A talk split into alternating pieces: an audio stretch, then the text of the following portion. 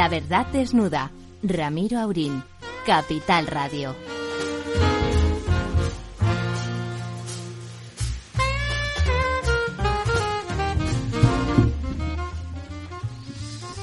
Señoras y señores, me temo que este himno no va a estar justificado.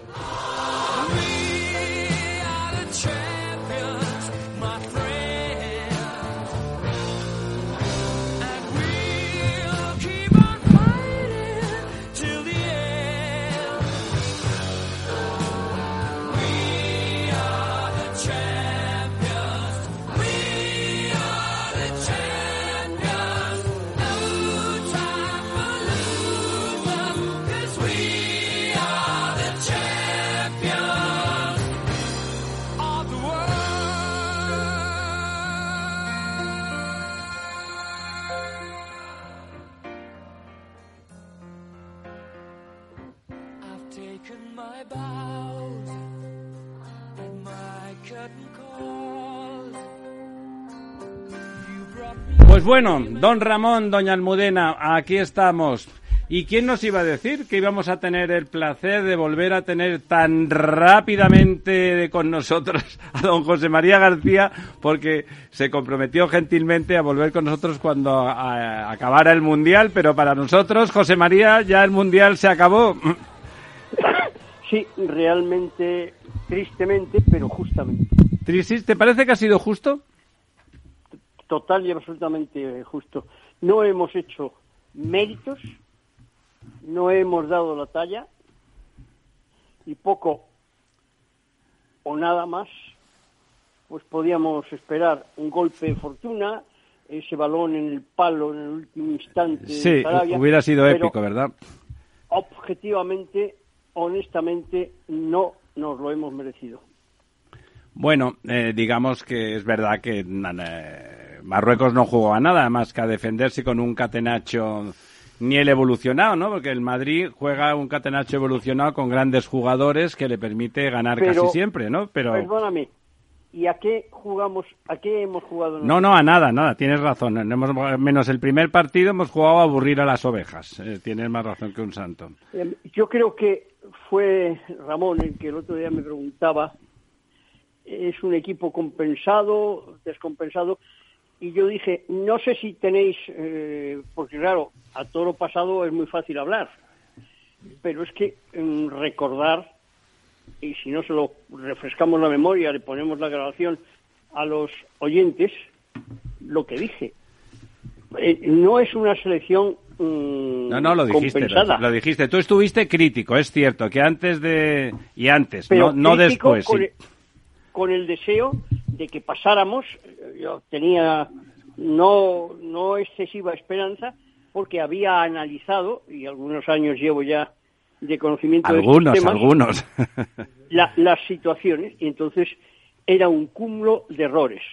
Empezando, empezando, porque la descomposición no estaba en el grupo. La descomposición estaba en el entrenador, en el técnico. Y efectivamente, no ha dado la talla. Yo no entro en si tenía que ir un jugador u otro porque a eso eh, me he negado toda la vida, ya que somos 47, 48 millones de entrenadores. no, pero ha habido algo mm, que, que canta a la vista. Primero vamos a un mundial con 26 jugadores, de los que 20 no habían estado nunca en un mundial. Vamos con una selección bisoña, muy joven. Efectivamente, los jóvenes son el futuro, pero primero no podemos ignorar el presente, ¿verdad? Claro. Todos estos chicos de 18 y 19 años están bastante rodados y no son malos. Pero por el momento España de los 26 hombres, todas las selecciones tienen un referente. Eh, Brasil tiene varios, Francia también, hay uno que sobresale muchísimo, Brasil, Inglaterra, etcétera, Tú dime, ¿qué referente, qué hombre marcaba la diferencia en, en España? Sergio Ramos. Hace años, hace años, años y años. Don Ramón es merengue, ya lo sabe usted, José Luis. José A María. mí sí, pero eh, no, no pasa nada, pero no entro porque Ramón llevaría a Ramos y otro llevaba a otro. ¿A quién Primero. llevarías? No, no, yo no voy a... No, para eso tenemos un seleccionador. No, José María, pero la- lo que has planteado es correcto. Es verdad que no había referente, estoy completamente Ninguno. de acuerdo. La pregunta es, porque Ramos yo creo que está de vuelta, que podría haberlo sido en otro momento, lo ha sido. que ¿Hay algún jugador en España, en tu opinión, que pudiera servir de, de referente? No, no vale mi opinión. Tiene que ser la opinión del seleccionador y por eso que digo que estaba equivocado. Pero no- puedes acertar o equivocarte, pero es que hay muy pocas posibilidades de acertar con lo que ha hecho. Oye, tú lleva- vas a la selección y te llevas seis, siete centrales. Y resulta que el único tío que podía apoyar, auxiliar, ayudar a los jóvenes, los Pedri, Gavi, todo esto, que es el centrocampista Rodri, lo ponen de central.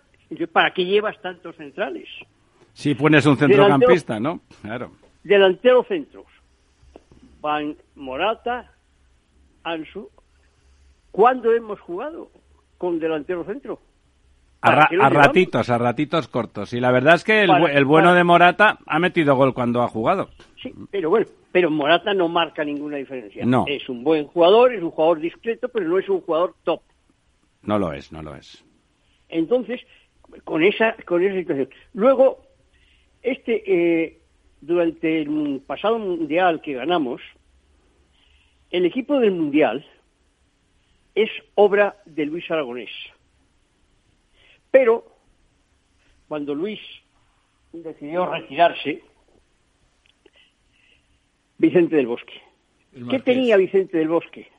Experiencia, maestría, sabiduría, Sabiduría, sí. sabiduría y experiencia. Aglutinó a todo el país con su selección. Este personaje enfrentó al país con él, que era la selección. ¿Tú crees que un hombre que, que se tiene que ocupar, que tiene que ver partidos tarde, noche, que tiene que poner los 500 sentidos, él y sus colaboradores, puede dedicarse a hacer streaming? A ti no te ha gustado lo del streaming, ¿verdad? Pero si es que es una locura. Dedíquese usted a lo suyo. A mí qué cojones me importa, con perdón, si usted duerme con Sí- pijama o sin, sin pijama. perdón. Pero si es que es, es algo de, de, de necios. Entonces este, eh, pues es así y así nos y así nos ha ido con él.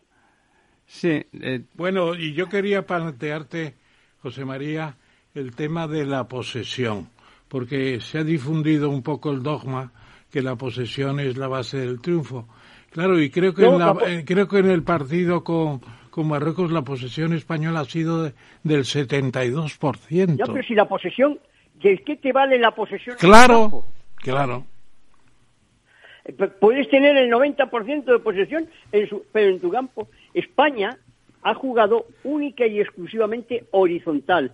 Tuya, mía, tuya, mía, tuya, mía. ¿Cuántas veces hemos tirado a puerta? muy pocas, sí, señor. Pero, perdóname, esto no es a toro pasado, que se juega... No, no, no, lo, lo dijo José María García antes de antes de la bronca y No, cuando pero si- estábamos si hay alguna duda, eufóricos, cuando estábamos eufóricos. que cualquier día de estos pusieseis la grabación del otro día. No, no, si en no, dije no hace falta, dijiste diciendo- eso, totalmente. Ah, lo- eh, dije lo que estoy diciendo ahora. El fiasco ha sido eh, eh, monumental, eh, eh, el desasosiego, la pena. sí, la, gente está, des- está desilusionada. de sí. total y absolutamente decepcionada, que había marcado una época aquel mundial. Yo decía que era un equipo de Luis Aragonés. ¿Cuál fue? Tiene muchísimos méritos, pero ¿cuál fue el gran mérito de Vicente del Bosque? Llegó, vio lo que lo que dejaba Luis Aragonés y salvo mínimos retoques siguió con todo. ¿Por qué? Porque le valía. Un español llega a un sitio y empieza a, a cambiarlo todo porque quiere ser protagonista. Sí, Luis del Bosque es justamente un hombre eh, amable, modesto, humilde en el mejor sentido de la palabra. Se llama Vicente. Vicente, perdón, Vicente, me lo he mezclado con Luis Aragones que decías antes. Es verdad que justamente esa virtud es la gran virtud humana de, Vicente del Bosque, ¿no? Tiene otras muchas, tiene otras muchas eh, virtudes. Del Madrid lo echó el presidente, que le cuesta todavía, y mira los años que lleva de presidente, tiene serias dificultades para distinguir entre un balón y una palangana, eh, luchó porque decía que era paleto y se vestía mal. Sí, y era un gran era un gran gestor de estrellas, porque en aquel Madrid lleno de estrellas era un gran gestor de egos, que es muy difícil. es un, es un es un hombre inteligente, es es un, y además es una buena buena buena persona, es un trabajador, tiene una rectitud a prueba de a prueba de bomba la pregunta siguiente, José María, si me permite, sería, ¿cómo es posible que de tres artilleros para el turno de penaltis fallaran los tres? ¿Cómo es posible? Pues porque estaban, Con la teoría de probabilidades encima, eso es una millonésima en, en la vida. No, porque fíjate que había seleccionado de los tres a dos que son consumados especialistas. Sí, es verdad. Sarabia no falla uno. Soler, eh, Sarabia, ahora no los tira porque el equipo que está, pues los tira en Mapé o cualquier otra. Pero, ¿cómo a un señor de 36 años, prácticamente acabado, ¿cómo le pones a tirar? ¿No has visto la cara que llevaba el pobre Busquets, eh, sí. Busquets cuando fue a lanzar el penalti? Bueno, pues eh, es el sume, eh, yo no quiero hacer un solo responsable, hay varios responsables. Responsable eh, primero, Luis Enrique, porque no quiere cambiar, es soberbio, es pedante. Responsable segundo, el presidente de la federación. Claro, Me dirán, este no jugaba. Sí, pero ha permitido todas esas... Los franceses son unos enamorados, y de eso sabe mucho el profesor don Ramón, de lo que ellos dicen metier, oficio. Sí, señor. ¿Y qué metier tiene este? Hombre, en el Barça hizo un buen trabajo y ganó tres ligas y ganó, bueno, le fue bien. Eh, coges a, a Messi y a, y a diez más, los entrenas tú y ganas. También es verdad que, en ese momento, fíjate, Argentina, ¿no? Que es, que es Messi 10 más y, ahora con Messi con 35, 36 años también, y, a pesar de eso... Pero fíjate qué, equipo tenía el Barcelona. Los hombres que ayudaban, que empleaban todo lo de... Todo lo de bueno, eran campeones del mundo la mitad, claro. Hay... Lo siento muchísimo, me da pena, porque yo soy español, me encanta el triunfo español, y pero mm, tenemos que ser honestos, honestos y reconocer que estamos bien en casa de vuelta. Sí, la verdad es que los partidos después de Costa Rica fuimos cuesta abajo, ¿no? Fuimos cuesta abajo. Pero fíjate además lo, lo, lo tristes que estarán los jugadores, los que, lo quejoso que estarán que en lugar de venirse para España urgentemente se ha quedado la mitad allí. Bueno, yo creo ahí, José María, que tenían a la familia metidas en hoteles mientras duraba el Mundial y ahora ya tienen el, la habitación y el, y el billete de avión y bueno, se han quedado. Es verdad que queda poco elegante, pero... Pero si es que, eh, es que hay que obrar en consecuencia. Es verdad que, lo han sentido mucho, es verdad que han llorado. Sí, yo creo que lo no son lágrimas de cocodrilo, pero coño, venga España. Y, menos mal, José María, que en España no hay mucha afición a la historia y sobre todo a la historia bien contada, porque esto ha sido una especie de batalla de las Navas de Tolosa 1212 al revés. es decir, la invasión, la invasión musulmana de España eh, parecía que ya estaba parada, pero se forma un ejército que llega de, de Marruecos precisamente y, y, atacan y están a punto de ganar la batalla y habría sido volver a empezar la reconquista, gracias a que los marroquíes se han portado muy bien. no ha habido ninguna inquina, ninguna no, sangría. aquí, aquí en España se han portado bien, han así portado como en bien. Bélgica y en Francia En Francia montaron peor, una. Pero, pero aquí Pero- ellos se pero dan ¿cómo- cuenta pero- de que están en su segunda patria también, es verdad. Bueno, Pero si les ha tocado el gordo de la lotería. totalmente, les ha tocado el gordo. Vamos, el gordo o el tonto. Tiene que estar agradecido. Seguramente el tonto, pues seguramente el tonto, porque yo creo que Portugal les va a meter una buena tundita. Eh, no se puede Bueno, bueno, bueno, bueno, nada, espérate. Porque fíjate cuántos, cuántos seleccionadores dijeron después de Costa Rica eh, España es la mejor, etcétera, etcétera. ¿Y ahora qué hacen? Bueno, si están en, si están en el campo a ponerse contentos. También cayó Alemania, fíjate, han caído Italia pero si ni está llegó. claro, pero si, pero si, si está claro, una cosa es que pases porque tengas mala mm, fortuna, porque no te salgan las cosas y demás, y otra cosa es que te vengas a casa por tus gravísimos errores. Han jugado muy mal, han jugado muy mal. No han jugado. Sí, es verdad que en el, el no chutar, prácticamente en el partido chutaron dos veces, ¿no? Se puede decir. Yo creo que recordar que fueron dos, dos chutes. El que da en el poste de Sarabia, que además la verdad es que era un chute muy difícil, eh, sin ángulo, y que rebota para afuera en lugar de para adentro, y, y otro y otro antes, pero nada, no no no exiges abono, que es un buen portero, pero no estuvo exigido en ningún momento, ¿no? Y De ordinario, de ordinario, recoges lo que siembras. Nosotros hemos sembrado error, pero fíjate que además no sabes cuál es la verdad ni la mentira. Como un seleccionador tiene las santas pelotas de aquellos seis minutos que estuvimos o cuatro fuera del mundial de decir que si lo llega, si lo hubiese sabido se había muerto. Ya. Pues Estaba lo, muy ocupado. lo sabíamos todos, ¿no? Estaba muy ocupado haciendo streaming. bueno, en ese momento estaba en el campo Bueno, y por- con ¿Qué de tendría que hacer este seleccionador? Y ¿Qué tendría que hacer, ¿Y qué tendría que hacer el presidente de la federación? Bueno, cambiarlo, estos claro. resultados? Pero si, si hay dos dedos de frente, pues lo que, lo que habría hecho Vicente del Bosque, lo que habría hecho cualquier persona sensata, presentar la dimisión. Inmediata. No, con su santa, con- con- simplemente dice, bueno, vamos a ver qué hacemos. Pero, hombre, vamos a ver qué Sí, hacemos. sí, sí. No, si, por mí fuera, dice, seguiría toda la vida porque me encuentro muy a gusto. claro, eso Bueno, es terrible. Les ha explicado, le- les ha explicado a los españoles que él no duerme con, con pijama, que duerme en bolas, y les ha explicado otras cosas eh, súper interesantísimas. Me encanta hacer tweets también. También está en Twitter mucho. Pues ya, ahora va a tener tiempo para hacerlo.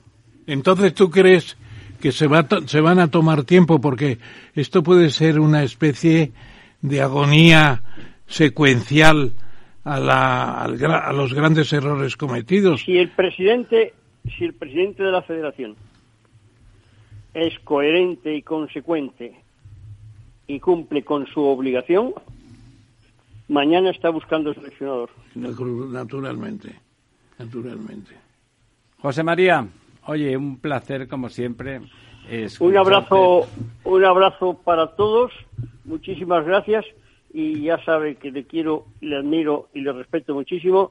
Muy, muy, muy especial para el catedrático. Ya sabes que es recíproco, querido José María. José María, contamos contigo, de verdad tienes la misma voz, no te ha cambiado Igualito. la voz, estás Igual. fantástico, Tengo estás más- fantástico.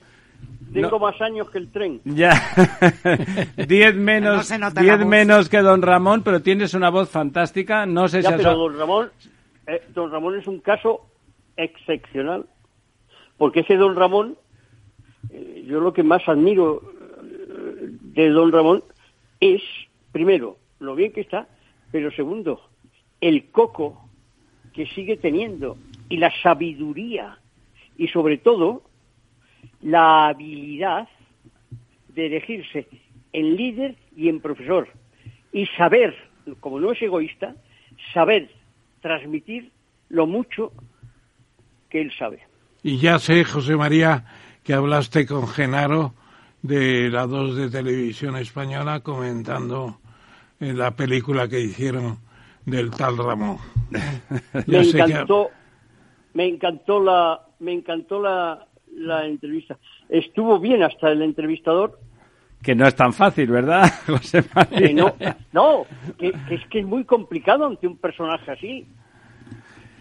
José María, oye, contamos contigo porque de verdad es que es como es como el, sueño cumplido de cuando éramos pequeños, o sea, de golpe tener en el programa José María García, eso se lo explicaba a mi hijo, digo, no, hoy escuchas el programa por huevos porque vas a enterarte de lo que es un influencer cuando no existían influencers, cuando nadie le influía, porque a José María García puedes estar más de acuerdo o menos, pero puedes jurar por tus muertos que dice lo que honestamente Pero en aquellos tiempos había también alguna vez, cuando hablaba José María, se extendía un cierto terror terror de lo que iba a decir. Porque hacía, porque tenía efecto, porque, tenía un efecto impresionante. Porque era lo que llamamos hoy un influencer. lo, que decía, había mucha gente que se lo llevaba a casa puesto. José María. Un abrazo. Un placer, contamos contigo. Un abrazo. Gracias, José María. Dios. ¿Has vuelto a los atascos? forma parte de la vida de Madrid y esa vida va aparejado con atasco. Realmente el atasco que te absorbe la energía es el de la entrada a trabajar o cuando llegas tarde a una reunión o cuando vas a dejar a tu hijo en el colegio y va a perder va a perderse la primera hora de clase. Cuando vengas a Madrid, chulona mí. Reconduce tus números. Voy a ser temperatriz de lavapiés. Desatasca tus inversiones. Y alfombrarte con claveles la gran vía. Recalibra tus cuentas. Bañarte con vinillo de Jerez. Que no se atasque tu economía. Sintoniza Capital Radio. No me gusta el mundo atascado. ¿Sabes cuál es el mejor dial para escuchar Capital Radio? Tu móvil. Ya tienes disponibles las versiones de iOS y Android de Capital Radio.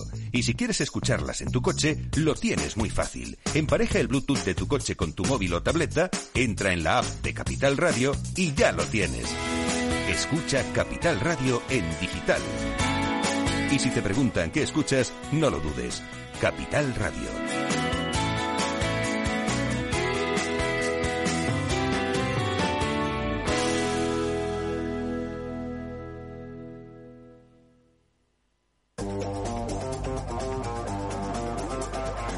Hoy estás aquí y mañana...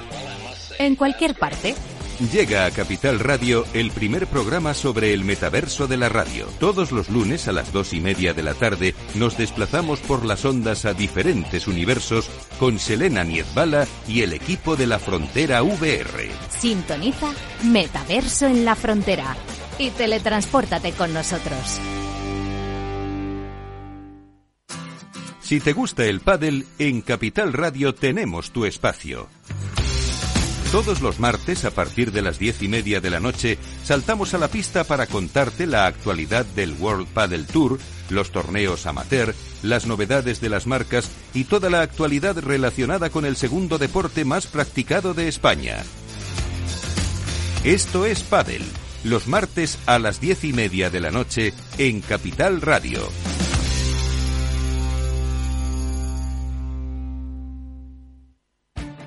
Esto te estás perdiendo si no escuchas a Rocío Arbiza en Mercado Abierto.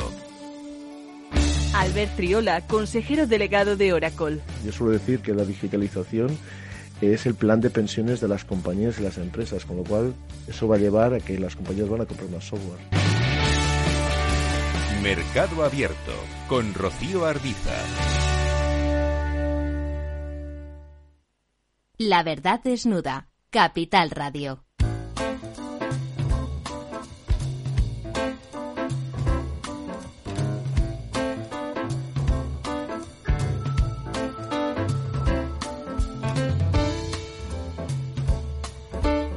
La verdad desnuda. Capital Radio.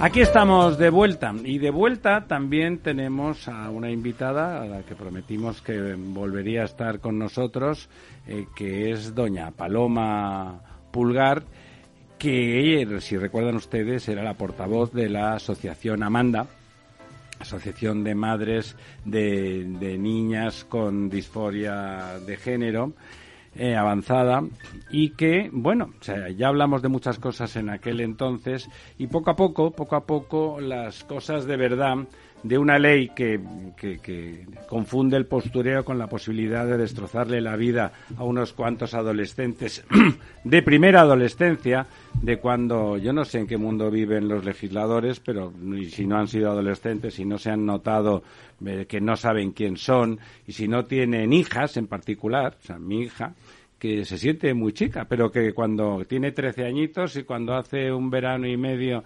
le, le, vino la menstruación, estuvo renegando de su condición femenina tres meses, luego se le pasó, ¿no? Pero digamos que no es extraño, ¿no? Y es cierto que, que cuando uno lo piensa, que es más lógico que eso lo sientan las niñas, porque toda la transformación que sufren en la adolescencia es más virulenta y más transformativa, ¿no? Y de golpe ese alejamiento de lo que eran hasta hace apenas nada, pues genera, genera más problemas de identidad. ¿no? Ha empleado usted la palabra, me parece, disfolia. Disforia. disforia, disforia. disforia de género. Disforia, explíquelo. No, disforia de género es sentirse fuera del cuerpo adecuado, ¿no? Sentirse eh, mujer en el cuerpo de un hombre o viceversa, o, hombre en el cuerpo de una mujer. Una sensación tremenda, ¿no? Una sensación tremenda, pero que cuando eres un adolescente de 13 o 14 años pertenece a un área de psicológica distinta que se está creando esa identidad, la, en general, menos los meapilas, cualquiera reconocerá que su identidad sexual en esa época no, no estaba perfectamente definida, ¿no? Es allí, por lo tanto, la, la, la de género, que es una cosa más compleja, de alguna manera, pues todavía menos. Eso se relaciona con la teoría de la autodeterminación. Y por lo tanto los catalanes tienen que decidir lo que son también, ¿no? Bueno, doña Paloma, doña Paloma la hemos invitado otra vez, primero porque hay muchos motivos, esa, esa premura en una ley que va a afectar, que puede afectar mientras se, mientras se dan cuenta de que no está bien a, a decenas de niños y niñas y destrozarles la vida, igual que esa ley que está mal, que es la del sí es sí, que está mal técnicamente y en lugar de meter en la cárcel de forma más, más contundente a los violadores, lo que hace es rebajarles las penas, 52 llevamos, o echarlos a la calle, 13 llevamos, pues eh, pues mientras tanto, ¿eh? en el postureo, el poner cara de que son estupendas la señora Montero y compañía, y, lo que hacen es eh, posibilitar contra la opinión de, los padres y madres sufrientes porque ven a sus hijas y a sus hijos en una situación de, sufrimiento, porque no, no saben muy bien qué les pasa, y mientras ellos intentan ayudar, otros vienen con un papelito, eso que les encanta a los tontos, que es que en un papelito ponga lo que hay que hacer con el mundo.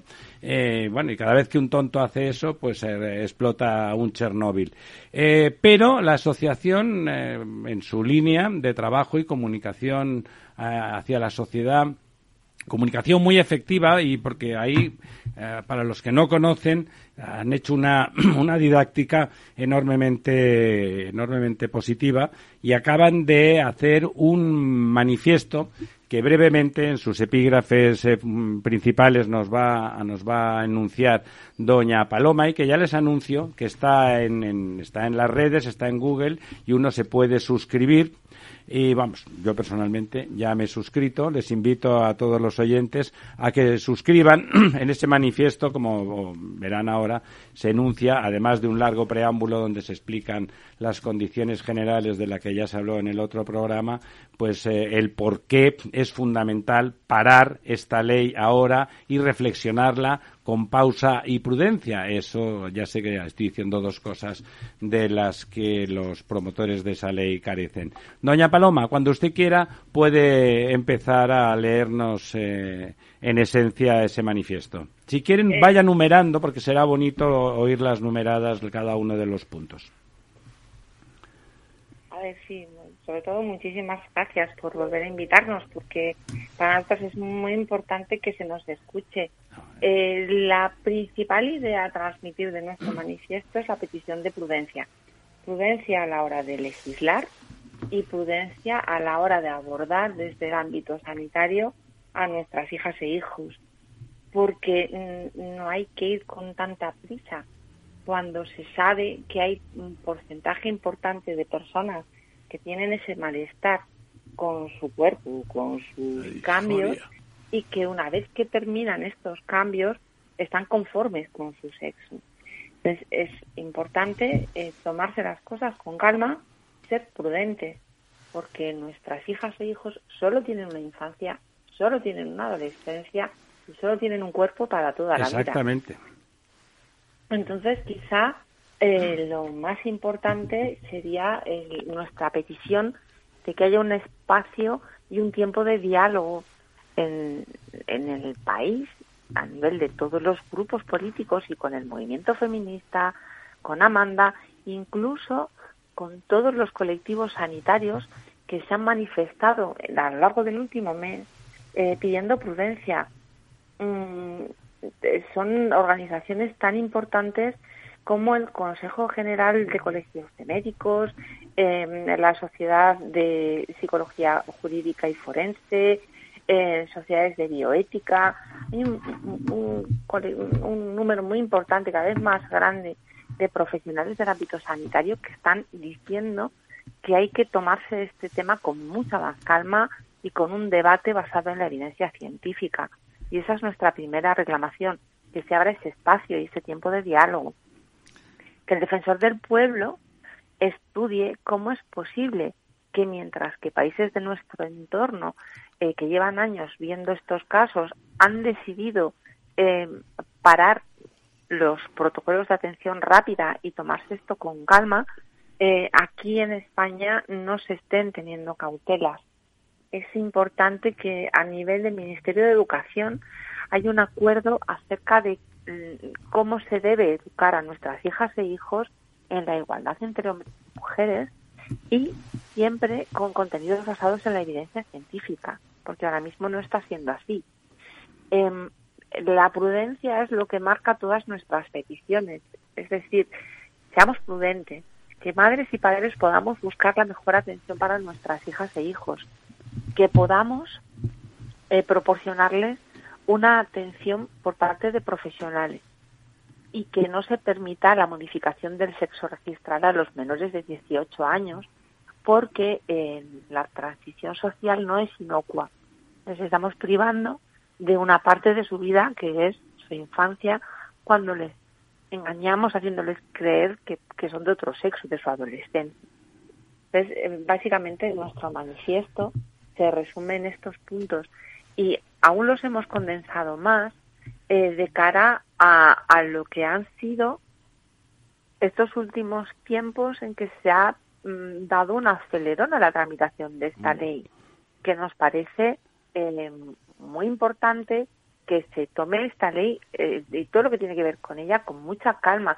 Nos indigna profundamente que se haya denegado las comparecencias de expertos en la tramitación de esta ley porque esos mismos bueno, eso es impresionante. se han denegado la tramitación de expertos en una ley enormemente técnica. Pero bueno claro la señora Montero en la ley del CSI negó al poder judicial al consejo el detalles técnicos cuando ya le avisaron de lo que de lo que podía ocurrir no con esto se niega la presencia de médicos y psicólogos. Es que es impresionante sí sí a la ciencia ni está ni se le espera.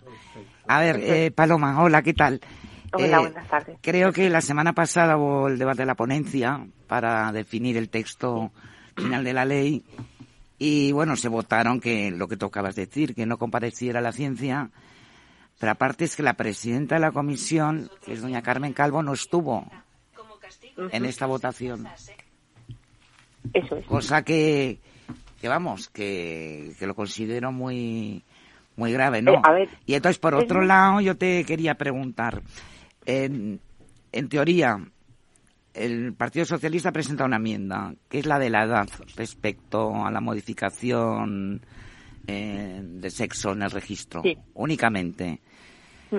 El lunes esto mm, se va a debatir.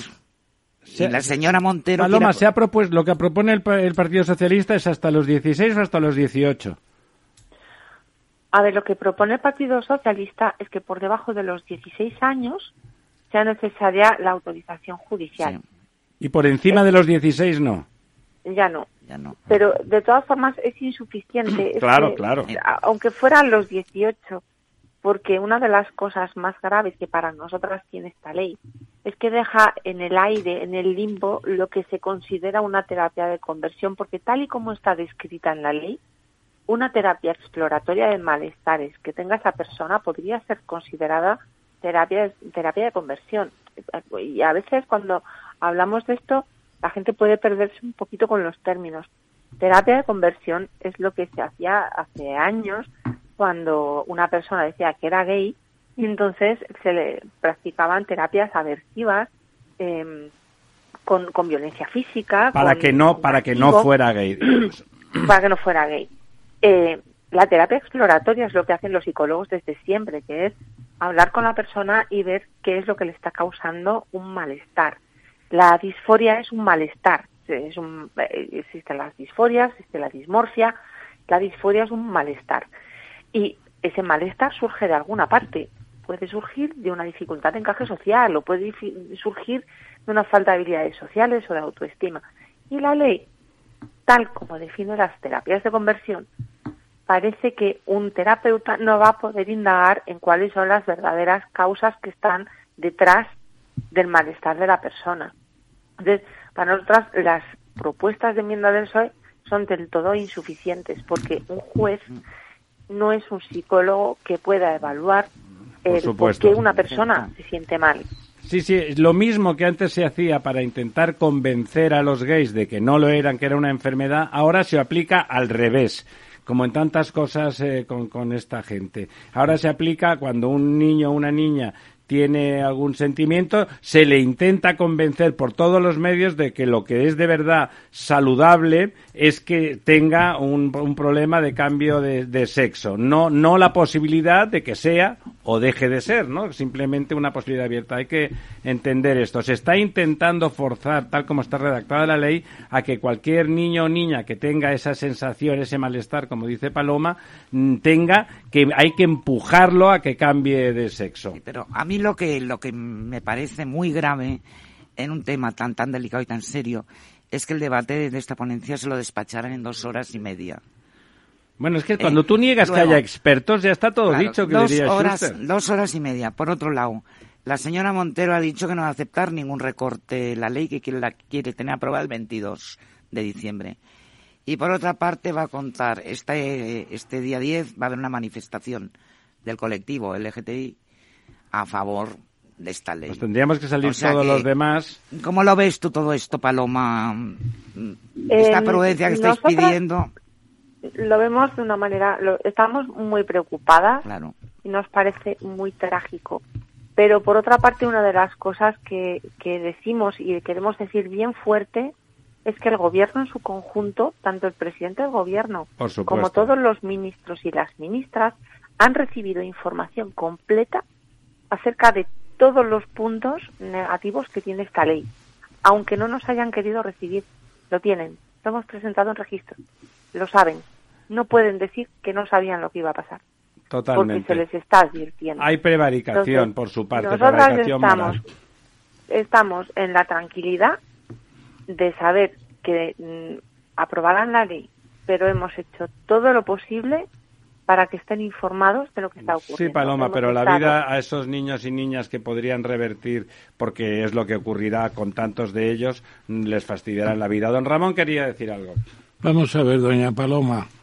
Yo no sé hasta qué punto en Amanda o en otras entidades similares puede haber una investigación eh, del tema en el sentido histórico. No sé si tienen ustedes un concepto que podría llamarse el síndrome de Tiresias. Tiresias era una figura mitológica griega que creó en cierto modo la diosa Hera, la diosa Hera que creo que era Juno en la Sí, era la mitología latina, de- de Zeus latina, o de Júpiter. y Tiresias convirtió una, una serpiente que estaba luchando con otra serpiente para separarlas, la convirtió en mujer y estuvo siete años viviendo como, como mujer y tuvo un hijo.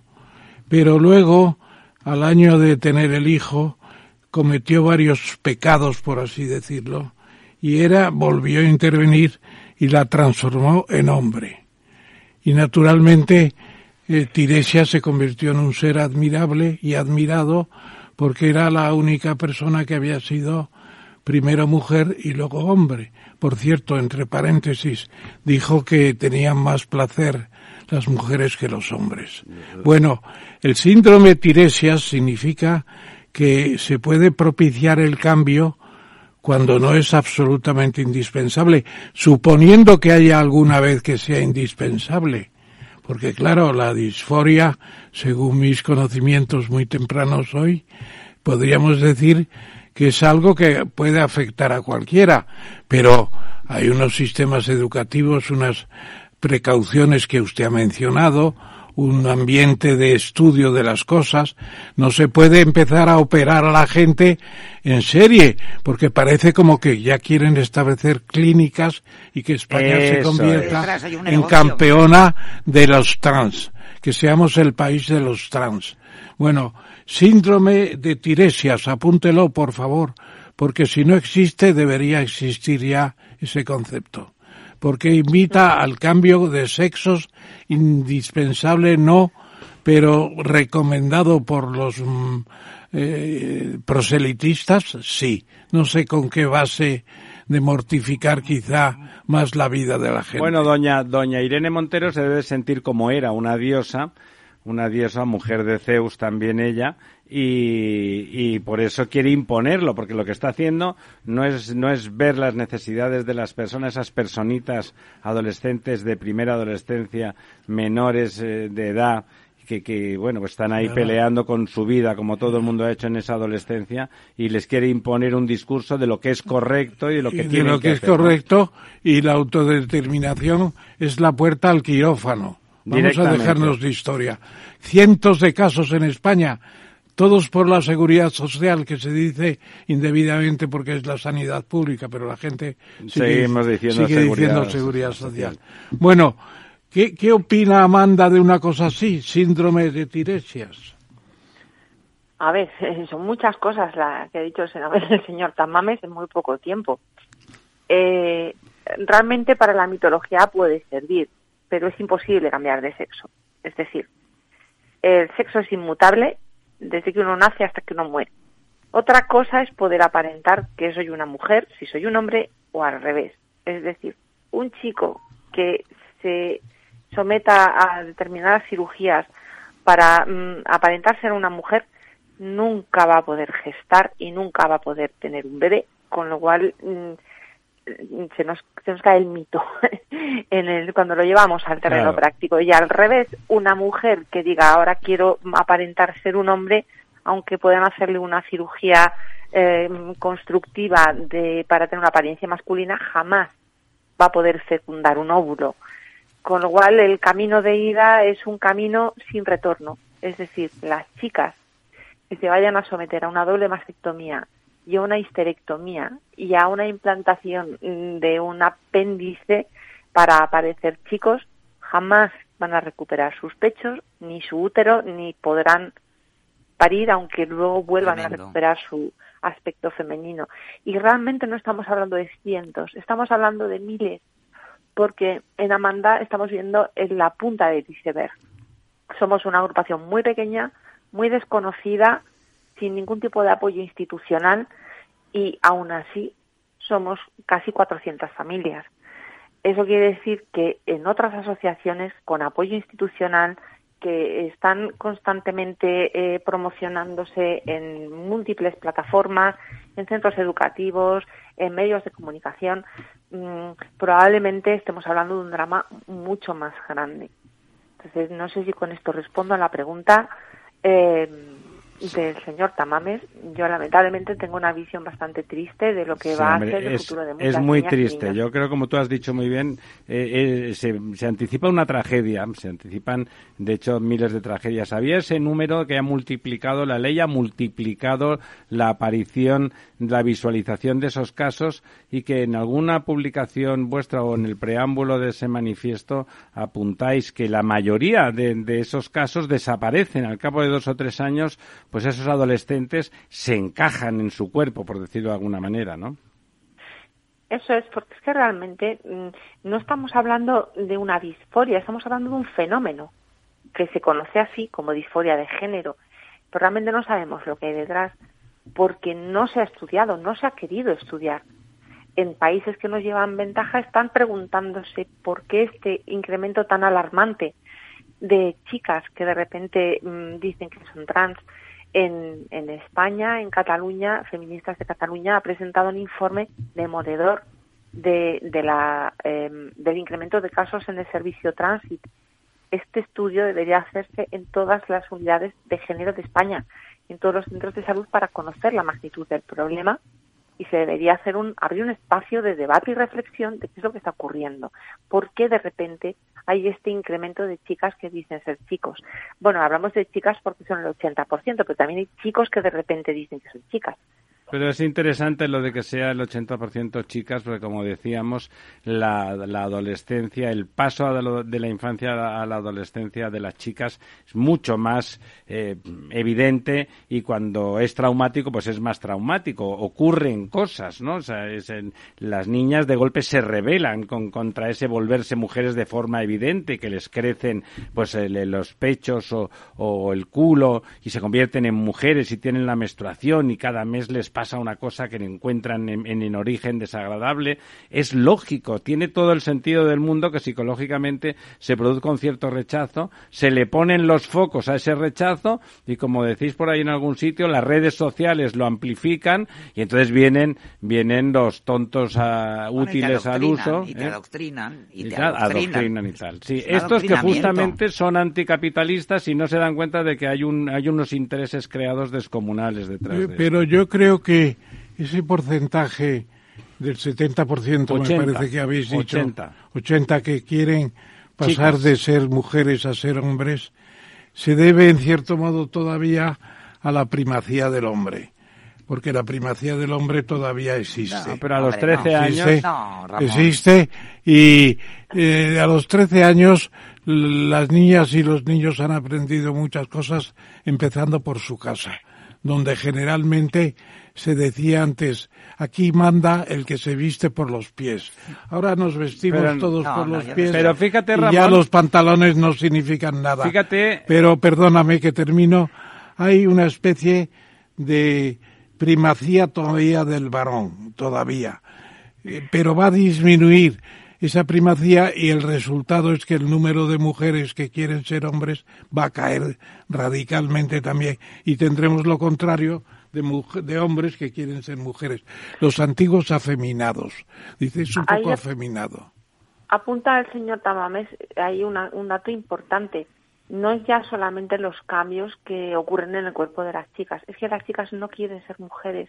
Acceden a los, los niños y niñas acceden a la pornografía muy joven y viendo pornografía como la ven tan temprano, las chicas no quieren ser mujeres, no quieren que les pase lo que ven. Rechazan esa, esa imagen femenina en la pornografía. claro. claro, no saben que eso es ficción.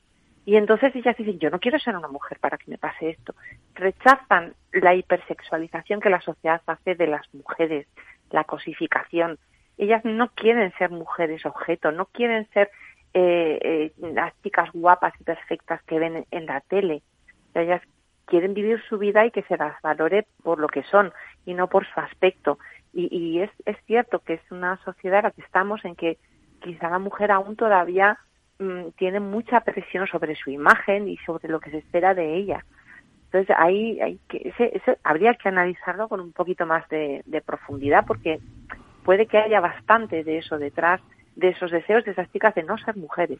Ahí, Paloma, yo te sugeriría porque para eso estamos precisamente para sugerirnos cosas y pensar conjuntamente, que estudiarais la personalidad de una escritora francesa que tú conocerás perfectamente, que se llamaba Jorge Sand, así mismo. George Sand. George Sand se convierte en un hombre porque viste como un hombre, porque tiene costumbres, le da el látigo pero le gustan los hombres. Pero ¿eh? naturalmente sigue siendo muy femenina. Y le gustaba y lo sabían bien Chopin, claro. Chopin y Próspero Mérimée o no sé quién fue el segundo francés. Jorge Arena.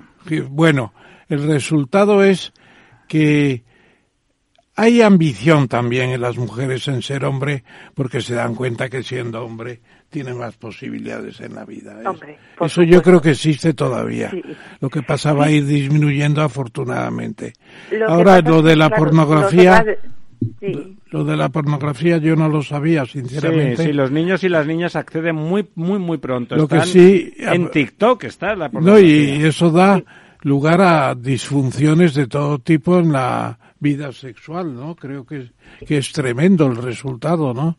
Llegar a esa situación muy joven, eh, es que no tenemos ya precaución, les damos un teléfono o una o una, una ¿cómo se llama? Una tableta, una, tableta a los tres años ya. Lo vemos en los trenes, lo vemos en las colas de donde sea, los niños manejando esos artilugios antes de haber desarrollado el cerebro propio que es el que tenemos en la cabeza y que tenemos que desarrollar. No sé. Paloma. Sí. Eh, sí, no, es importante, es, muy importante todo lo que ha comentado. Eh, de hecho, hay una cuestión que es muy importante, es que las niñas tienen que saber que, que pueden ser decididas, intrépidas, ir con el látigo, ponerse pantalones y eso no las convierte en hombres. Efectivamente. Que son libres de ser como quieran y de ser ingenieras, de ser directivas de empresa, mm, de llevar el pelo corto, de decir palabrotas, de escupir en el suelo, o sea, de, hacer lo que ellas quieran y que por hacer eso no, son hombres, efectivamente. Nunca. Que si tan mal están, porque puede que haya casos en que esa, esa, ese disconfort es muy persistente, es, eh, no hay manera de, que esa persona se sienta bien, a menos que se someta a una cirugía, vale, pero esperemos a que esa chica termine de encontrar su lugar en el mundo. A lo mejor con 35 años eh, encuentra que es la única forma que encuentra de ser feliz. Pero dejémosles que exploren, que exploren a probarse ropa diferente. Esto en los años 80 lo teníamos muy claro, en los sí, efectivamente. Y David Bowie fue un transgresor en cuanto a su imagen, Boy George, tenemos un montón de ejemplos de hombres que se maquillaban y, nadie pensaba ni por un momento que se hubieran convertido en mujeres, eh, de mujeres rompedoras que iban con pantalones y con el pelo corto y nadie decía por eso que fueran hombres, como si hubiéramos ido hacia atrás. Es bueno, esas empezaron las sufragistas, ¿no? Las sufragistas tenían un propósito muy claro muy político y muy importantes porque después de las sufragistas vienen las verdaderas presidentas de gobierno que ya ha habido muchas desde Indira Gandhi hasta la señora pasionaria que no pretendió serlo pero pero tenía una influencia tremenda o sea que eh, es una historia muy bonita también. Bueno, y lo que eh, decía Paloma ahora de justamente esa libertad sexual de los, eh, de los 80 y los 90, que consiste en, en no tener que dar explicaciones en no tener que dar explicaciones y realmente funcionar sexualmente como quieras en cada momento y no esta necesidad dogmática de definición y de transformación física mucho más allá de lo voluntario, porque uno puede estar, ser un hombre femenino, incluso maquillarse, incluso aparentar y vestirse como una mujer y que eso no implique nada definitivo, sino en tanto como, como uno o una quiera, ¿no? o sea, en realidad es una falta falta de albedrío de estas propuestas políticas. Y ahí donde está el código indonesio que se está promulgando en estos días en Indonesia, se prohíben las conexiones no matrimoniales. Bueno, absolutamente. Eso ya ahí bueno, eso es lo contrario. Es peor que el es peor que el adulterio en la doctrina penal española bueno, son, o la falta Indonesia es, es, musulmán. Indonesia es musulmán. Fornicar es una cosa pecada, es un pecado y, y tal y cual. En Indonesia lo están descubriendo ahora, más que más que el Corán. El Corán no dice eso.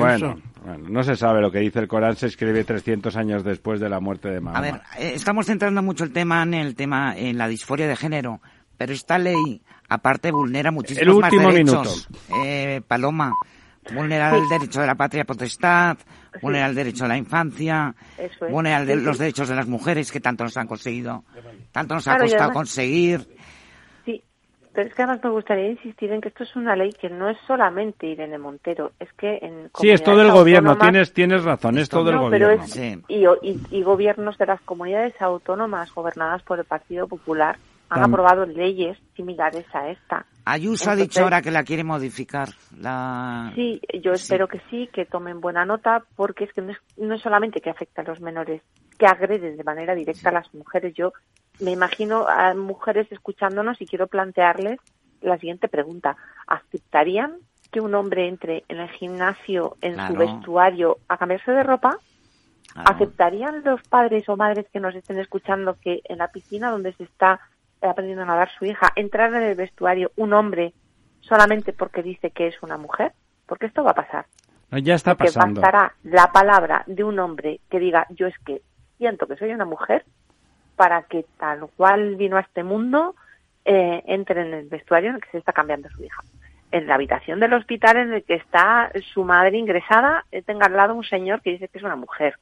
Eh, si tiene la desgracia de ir a una cárcel, si tienen que opositar y tienen unas pruebas físicas específicas para mujeres, podrá estar un hombre. Si tienen un equipo deportivo, sus hijas de cualquier deporte, podrán competir chicos con ellas. O sea, ¿Sabes qué pasa, Paloma? más allá. Esto que acabas de decir es la demostración de otra cosa que hablábamos esta mañana en otro programa. O sea, es una pérdida del sentido común, del sentido de la lógica, del sentido de la razón. O sea, no es ideológico, es una estupidez. Es una decadencia del razonamiento ilustrado, lógico y razonable, directamente. O sea, esto que acabas de decir ahora eh, tiene la virtud de que son cosas tan absurdas, ¿eh? lo que planteas como posibilidad, que la ley lo plantea como una posibilidad absolutamente legal, que realmente alguien tendrá que plantearse lo que es eh, gobernar así y apoyar este tipo de gobiernos. Esto no puede ser. Estamos gobernando exactamente contra, contra natura, pero no contra natura de sexo ni de género, contra natura desde el punto de vista de la razón. Y, no- y cuando se apruebe la ley, no la vamos a Mm. poder criticar esta ley, ¿eh? ¿Por qué? efectivamente. Eh, eh, Es una ley Ah, ah, sí. Es una ley mordaza, ¿verdad? Sí, si la sí. criticas te vas a la cárcel, Eh, ¿no? Efectivamente, Bueno, te sancionan, o sea, no se va a poder Eh, decir los promotores, nada. los promotores de esta ley, todas las leyes que promueven son un poco mordaza. Paloma, eh, se ha acabado nuestro tiempo por hoy otra vez. ¿Me Volver- permites una sí, última por favor, pregunta? don Ramón, dígale La usted. última pregunta, Paloma, porque me he quedado muy interesado en vuestra asociación. Has hablado de 400 o 500 familias. ¿Solo entran hasta ahora o mayoritariamente, por lo menos, las familias que tienen un problema como el que hemos ido tratando? Sí, solamente las familias de Amanda solamente son familias que tienen hijas o hijos que en la pubertad han manifestado de manera repentina que son trans, sin haber manifestado nunca antes problemas con su sexo biológico. Todas las familias tienen este problema y solo entran familias que tienen este problema. ¿Y los hijos asisten a las reuniones también? No, no, no pueden porque los hijos no pueden saber que sus madres están en este barco Ajá. porque en ese caso se rompería la relación familiar, el vínculo y, y O sea que entonces los padres y las madres se convierten en observadores clínicos de sus hijos, ¿no? eh, De alguna manera, en, sí. en la resistencia en- durante la guerra mundial son la resistencia francesa que a hurtadillas y a escondidas están intentando reconstruir una relación con sus hijas y con sus hijos eh, sin que ellos sean muy conscientes Y que, porque no, y que no se pongan a la defensiva, ¿verdad? Que no se claro pero es que les adoctrinan diciéndoles que su familia les odia Ya. entonces si descubren que sus madres están en Amanda eh, tienen la prueba definitiva de que sus madres les odian Tremendo. entonces, no, no pueden saber, los niños no pueden saber que sus madres están en Amanda o sus padres y no pueden asistir a las reuniones porque es como si estuviéramos hablando de una persona eh, absorta em, con una doctrina em, de rango absolutamente emocional eh, frente a unos padres que intentan aportar un enfoque racional. Es imposible que ahí puedan participar en reuniones. Y, médico y científico. Y, y en el caso de descubrir los hijos que están siendo observados minuciosamente, ¿se han producido muchos problemas? No, porque los hijos cuando sienten que sus padres están preocupados por ellos, reciben el mensaje contrario al que les están diciendo. están recibiendo amor de sus padres y les están diciendo por detrás que sus padres les odian. Después un choque ahí que dices, esto es una disonancia muy grande entre lo que estoy viviendo y lo que me están contando. No hay ruptura. La habría si supieran que hay un que, que esto viene recomendado desde Amanda que quiere frenar su transición. Fíjate, es, es interesante porque esa, esa generación de, de odio, ese hater, esa que, que intentan intermediar entre los hijos y los padres, metiendo odio entre medio, eh, odio falso, evidentemente los padres lo que están es muy preocupados y son conscientes de que sus hijos pues o hijas pueden ah, destrozar sus vidas de forma irreversible, sobre todo, porque cuando uno elige una cosa que es reversible, no importa, a veces hay que dejar que la gente pruebe o se equivoque o acierte y ya está, cuando es irreversible el tema es otra cosa. Es verdad que las iniciativas políticas que vienen de, de ese mismo sitio se esfuerzan todo el tiempo en, generar en generar ese ese odio y bueno que, casi nunca que casi nunca es cierto. Incluso en el caso de padres y hijos lo que se intenta es crear enemigos como si los padres no fuesen prácticamente siempre menos algunos casos pues eh, bueno pues los mejores los, las personas que más eh, que más esperan que sus hijos sean felices. Como ese anuncio que, que hacen como si fuese lo normal que para decir que los hijos no son de los padres, han sacado un anuncio estos días, nos lo seguro que lo habréis visto todos, donde se da por descontado madres que dicen, bueno, yo le pego a mi hija o a mi hijo porque es mío, yo le grito de cualquier manera y le, y le llamo estúpido porque es mío y no sé qué. Por supuesto que eso nos parece mal a todos los padres normales que son, somos la inmensa mayoría y que, y que eso se ponga como un problema social mayoritario es una falacia también. Y en, esa, y en ese discurso se puede decir que los padres que se oponen o que por, están muy preocupados porque creen que en el 90% de los casos ese, esa fase transitiva se va a disolver eh, en sus hijos, pues resulta que también se les trata de, de enemigos y se intenta, bueno, una, una ficción, una ficción ideológica que puede destrozar muchas vidas como casi todas esas ficciones.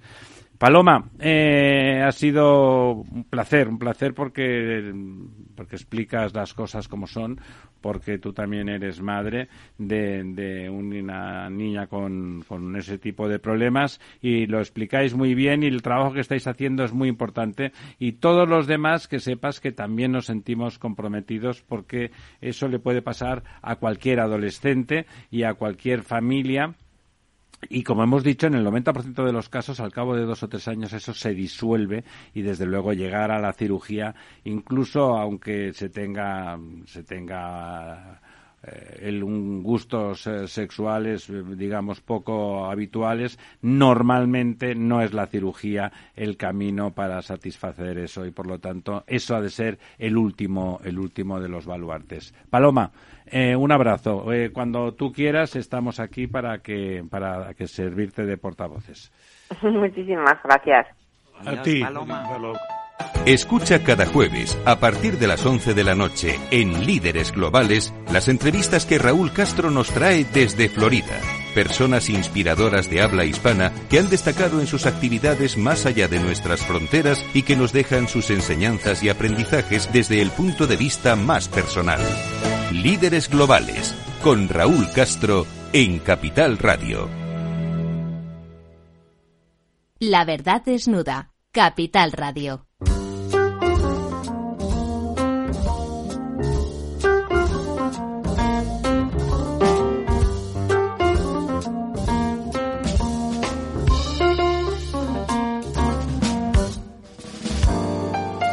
Bueno, aquí estamos de nuevo. Bueno, tenemos inmediatamente, eh, presento a un amigo que ya ha estado muchas veces con nosotros, eh, aquí y fuera de, esta mesa redonda, don Emilio de Diego. Don Emilio, ¿está usted ahí? Sí, señor. Buenas noches. Buenas noches. Don Emilio, como ya recordarán ustedes, es, historiador y miembro de la Academia de Historia. Es, bueno, es uno de nuestros referentes. Y de la portuguesa también. Y de la portuguesa también Pues fíjese usted, eh, desde el punto de vista futbolístico lo tiene usted un poquitín más a favor por su parte lusa, por su parte lusa. Y por la parte española, pues más ilusa la parte. Bueno, eh, antes le invitamos directamente y vamos a comentar alguna cosita de historia, pero don Emilio es eh, buen conversador y buen polemista también en temas políticos y me parece, antes comentábamos, vamos a, vamos a comentar un par de cosas importantes importantes que han pasado en, estas últimas horas, de alguna manera, en estos últimos dos días, y que no, que no podemos dejarlas de lado y que también podemos comentar, por supuesto, con don Emilio. Eh, la última, empezamos al revés, es que el don Pedro Castillo, a la sazón presidente populista de Perú, del que se demostraron enormemente amigos los mismos que se demostraron ofendidos porque la señora Kirchner se la, se la juzgara por corrupción. deberían de aplicarle esa ley de malversación seguramente a la señora Kirchner también que quieren fabricar entre Pedro Sánchez y los independentistas para, bueno, para que como los ladrones de Alibaba, los 40, pues eh, que se queden sin castigo, porque los 40 de Alibaba, don Ramón, eran muchos, o sea que como eres tantos a repartir, ya no es malversación, ¿no? Pero eh, don Pedro quería, don Pedro del Castillo quería dar un golpe de Estado, lo ha intentado porque ya sabía que lo iban a destituir en la moción de censura y afortunadamente el sistema peruano ha demostrado una cierta robustez y desde el propio Parlamento, la Judicatura y el Ejército y la Policía se han negado, por supuesto, a tragar con, con ruedas de molino y, y han aguantado ahí de forma, bueno, pues de forma admirable, ¿no? Hay que decir. Empezamos con esa noticia. ¿Qué le parece, don Emilio? Bueno, me parece una noticia interesante y que refleja cómo estos populismos eh, al final eh, son contrarios a su propia teoría. Su propia teoría es de que son hombres nuevos, movimientos nuevos, situaciones nuevas. Y son más viejos que andar a pata, ¿verdad? Exacto, frente a la casta, a la tradición, a lo heredado. Y por tanto, es hora de que ellos corrijan los, los errores del sistema que han edificado los anteriores, eso que se llama la casta. Ya Salustio señalaba que mm, esto en, la Roma de, de, Mario pues se produce y se produce con éxito porque Mario Mario, y, Sila, y Sila. No, pero Sila es el otro extremo. Mario es el populista, es decir, el populista en el sentido que puede ser positivo, el de buscar un espacio eh, de poder, un espacio nuevo, una, una expectativa nueva, apoyada en el mérito, no en la herencia. Pero claro, ese mérito aquí no se da para nada, ni en, ni en Hispanoamérica, ni en España, ni diría en Iberoamérica, ahora como se ha demostrado con el caso de Lula otra vez. Entonces, ¿qué es lo que tenemos en la España de hoy? El fracaso del populismo que se presentaba como la novedad éticamente superior que no ha sido capaz de demostrar el menor mérito para obtener esa posición de poder. Entonces tiene que recurrir pues a toda serie de subterfugios propagandísticos, agitación, movimientos raros, y con eso es con lo que nos encontramos. Pero la, corrupción no es solamente de un hecho concreto, que por supuesto que lo es, eh, que tiende a, una corrupción de, poder, de dinero, etcétera. No, es la corrupción del propio discurso, del, del, del propio fundamento, de la propia teoría, que genera una frustración enorme a través de la propaganda, cuando se llega al fracaso, fracaso que, como no, se adjudica en su responsabilidad a los otros. Al, enemigo de turno. Al enemigo Naturalmente. Don Ramón, ¿qué le parece a usted el asunto peruano? Bueno, aparte de que el caso peruano tiene su particularidad, que es que el señor Castillo pues tiene una cabeza de capacidades limitadas, evidentemente, eh, a pesar del sombrero que se ponía encima siempre. Eso ocurre con frecuencia. Y dormía con el sombrero sobre el pecho. Entonces, a mí me parece que ha habido ahí detrás una coalición que no se podían presentar algunos porque estaban inhabilitados y presentaron a Castillo. Y Castillo es un es un peón de brega. Un testaferro. un testaferro, mejor dicho. Eh, pobrecillo Castillo, habría que decir, porque detrás de él hay mucho... Ha intentado dar un golpe Sí, de Estado, ¿eh, están los, Sí, están los populistas que querían dar el golpe de Estado y naturalmente se empieza con una declaración así y se termina fusilando gente a barullo. Eh, eso es, está muy claro. Pinochet fue terrible. Eh, ¿Por qué Castillo, para mantenerse, no habría hecho algo parecido? A mí me parece lamentable, todo esto me parece lamentable y ahora pues afortunadamente eh, vamos a ver también qué personal se encarga de todo eso, la vicepresidenta, no tenemos conocimiento profundo de ella. Bueno, harán elecciones, Pero la me señora imagino, ¿no? Duarte esperemos que corrija un poco las eh, eh, dos dislates de Castillo, porque es la tercera vez que se ha pronunciado por una cosa así y ya la han cogido el tono, etcétera.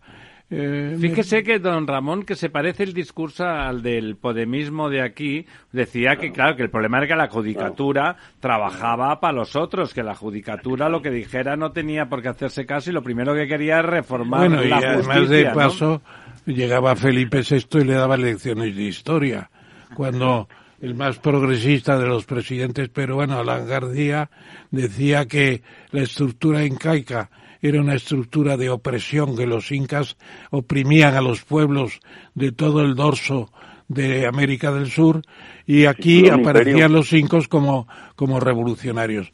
Bueno, yo creo que es muy bueno que estén pasando estas cosas para ver que en realidad el populismo es deleznable.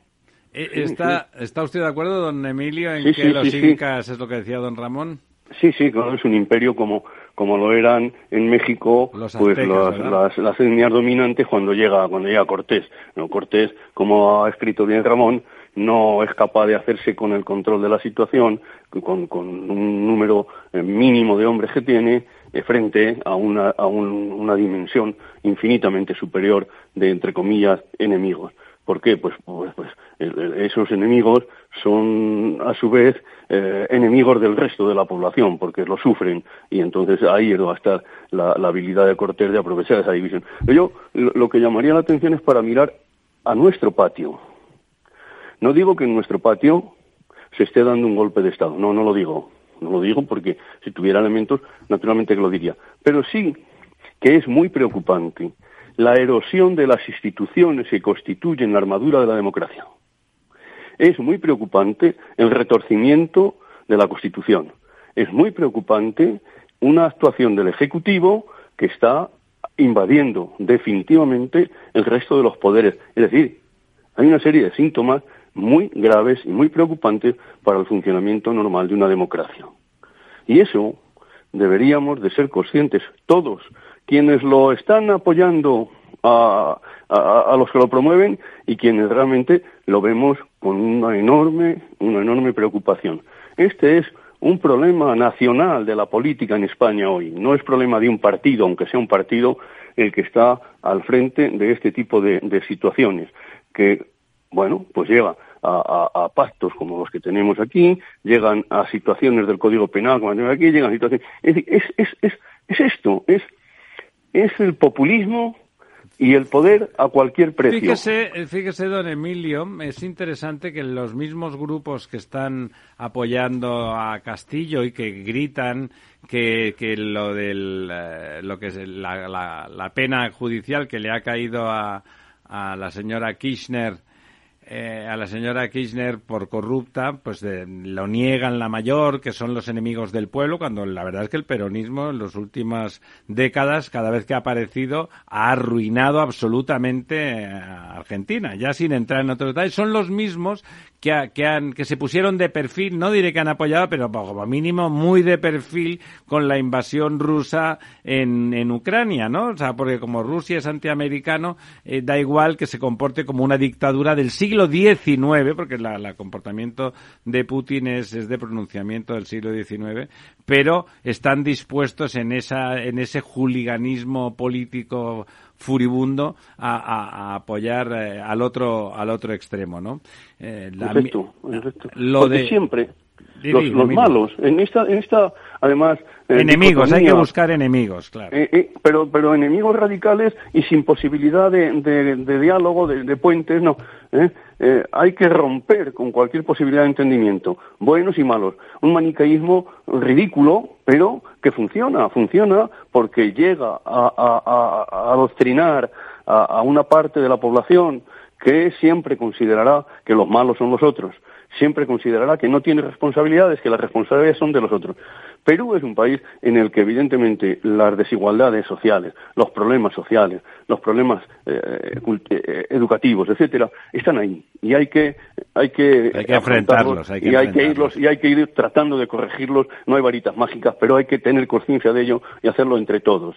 Pero porque si no tampoco se entiende cómo un tipo como Castillo puede llegar ni, ni aunque sea por tómbola a donde ha llegado. Y apliques eso también a los ministros que tenemos aquí. Bueno, claro, este tipo de cosas ah, son muy preocupantes, muy preocupantes y- y yo creo que demandan un compromiso de los ciudadanos que creemos en la democracia, que creemos en la libertad y que creemos en lo que son los valores de Occidente, el Estado de Derecho, etcétera, etcétera. Y es- pero hay que tomarlo como, como algo que no cae del cielo, hay que tomarlo como algo que hemos de ser conscientes de que si no mm, peleamos por ello en el mejor sentido, llegará un momento en que, en que nos habrá aplastado ese, ese populismo. Pero, pero frente a ese, ese planteamiento que tú haces, que es una especie de arenga en el mejor sentido de la expresión para la defensa de Por el los valores- regeneracionismo, un los valores políticos, no sé si te fijaste ayer cuando llegaban a la fiesta de la Constitución, que es una copa que se da en los pasos perdidos en, en la parte esa de la Sí, Cámara. sí, sí. Bueno, pues llegaba el presidente del gobierno y decía, ahora llegarán los partidos anticonstitucionales, y se refería al PP y a Vox, naturalmente. Dice, están Claro. totalmente Cuando- sus socios son anticonstitucionales, ¿no? Sí, estaban Cuando incumpliendo la Constitución en el tema de, los magistrados. Bueno, no, es desfachatez. lo, de, etcétera. lo de Pedro Sánchez es desfachatez Claro, absoluta, es una ¿no? desfachatez importante. Por eso yo le dije que la parte más notable de este presidente es que es políglota, porque habla inglés y francés y habla Pero al además mismo tiempo. el idioma de cada uno y cuando le interesa tergiversa los- el léxico, etcétera, etcétera. Es un políglota Bueno, es el mismo, es el mismo presidente, el mismo responsable de- del partido que ha echado a, Leguina. a A don Leguina. Joaquín Leguina, que muy dignamente ha seguido de- manifestándose que como socialdemócrata, que él está donde estaba y donde lo que pasa que el partido en el que ha militado siempre está en otro sitio.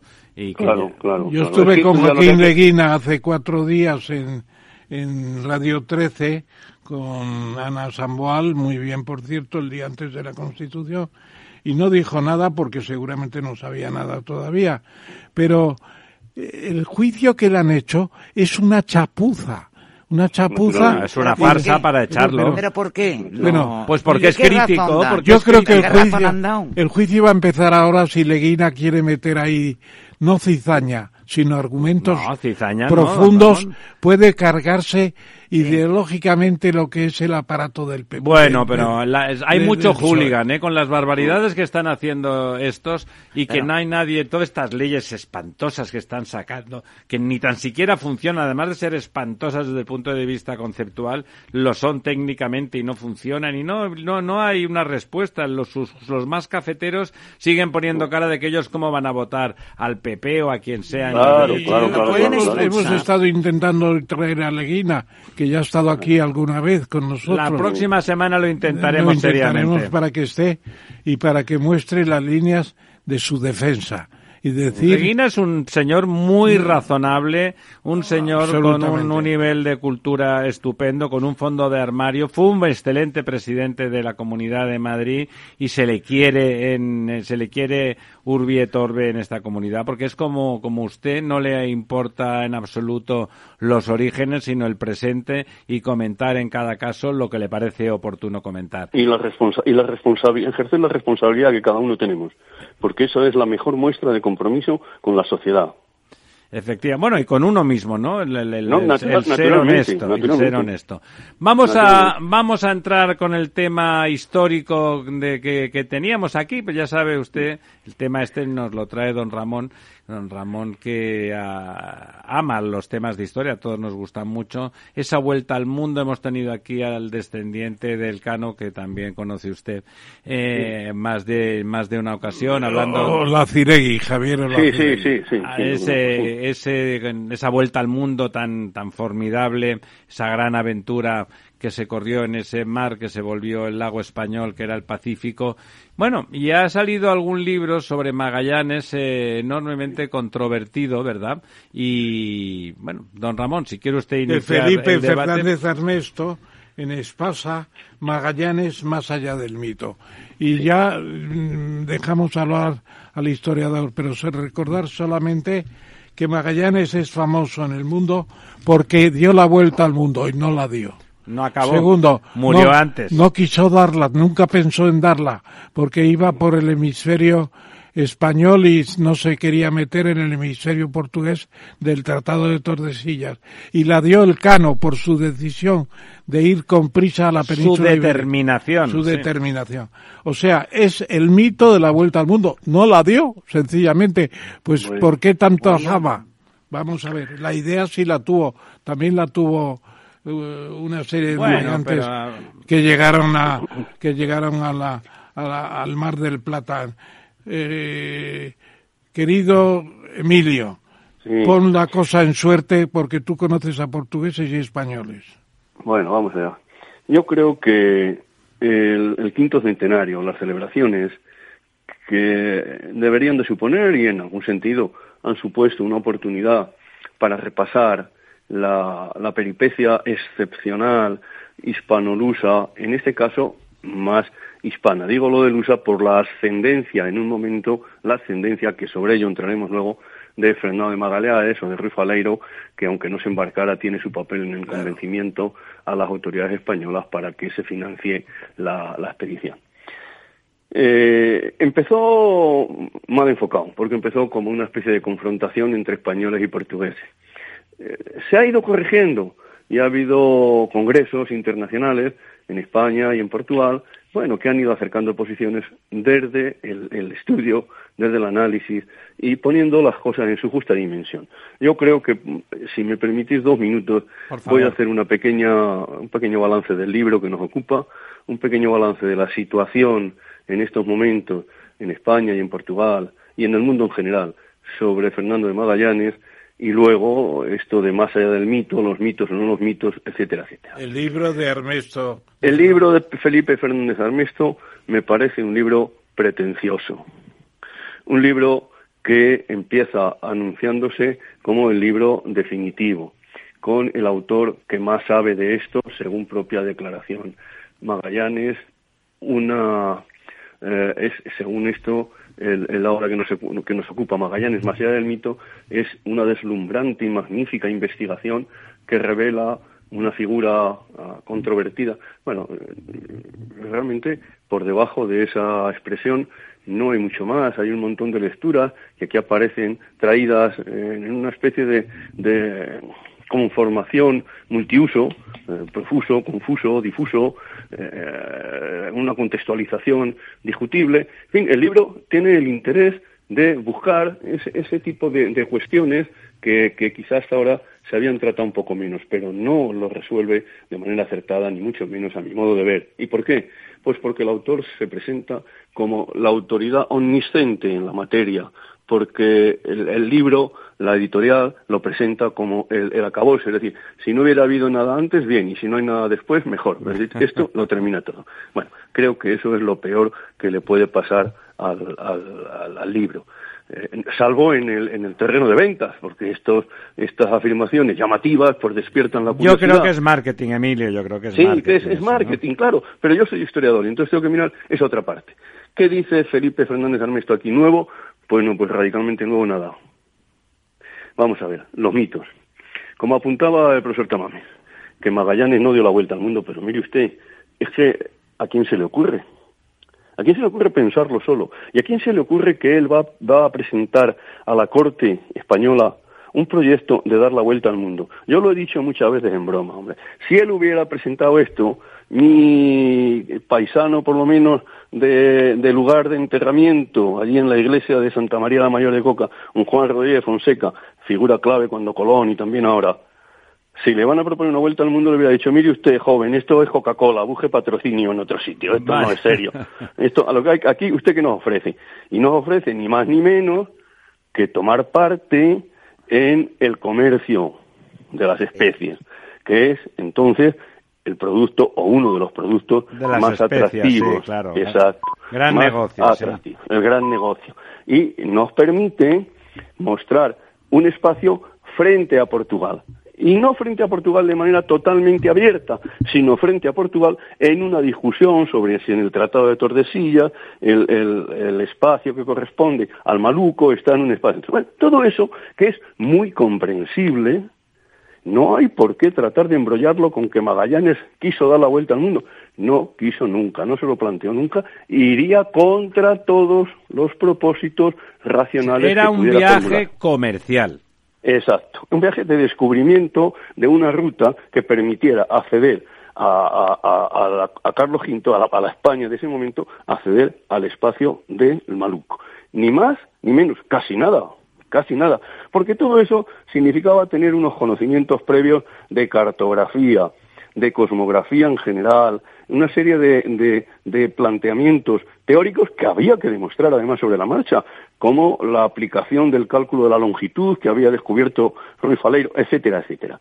Bueno, es un proyecto muy serio que hoy se sigue considerando por los, los, los marinos como una de las mayores hazañas náuticas de la historia de la humanidad. Y eso no se puede discutir por si Magallanes era portugués o si Magallanes es español o si Magallanes es de un sitio o de otro. No, eso ya está. Primero, el mito de, de dar la vuelta al mundo es algo añadido a esto que solo lo completa el Cano, y lo completa el Cano porque tiene que volver, y porque la otra ruta, la del Pacífico, como demuestra Espinosa, no se puede hacer. Y entonces él ruta Emilio, Emilio, car- ¿por qué no se podía hacer la ruta de vuelta por el mismo sitio? Por el tornaviaje se tardará mucho en descubrir la posibilidad de hacerlo y en otras condiciones, y en otras circunstancias. Por las distancias recorridas, ¿eh?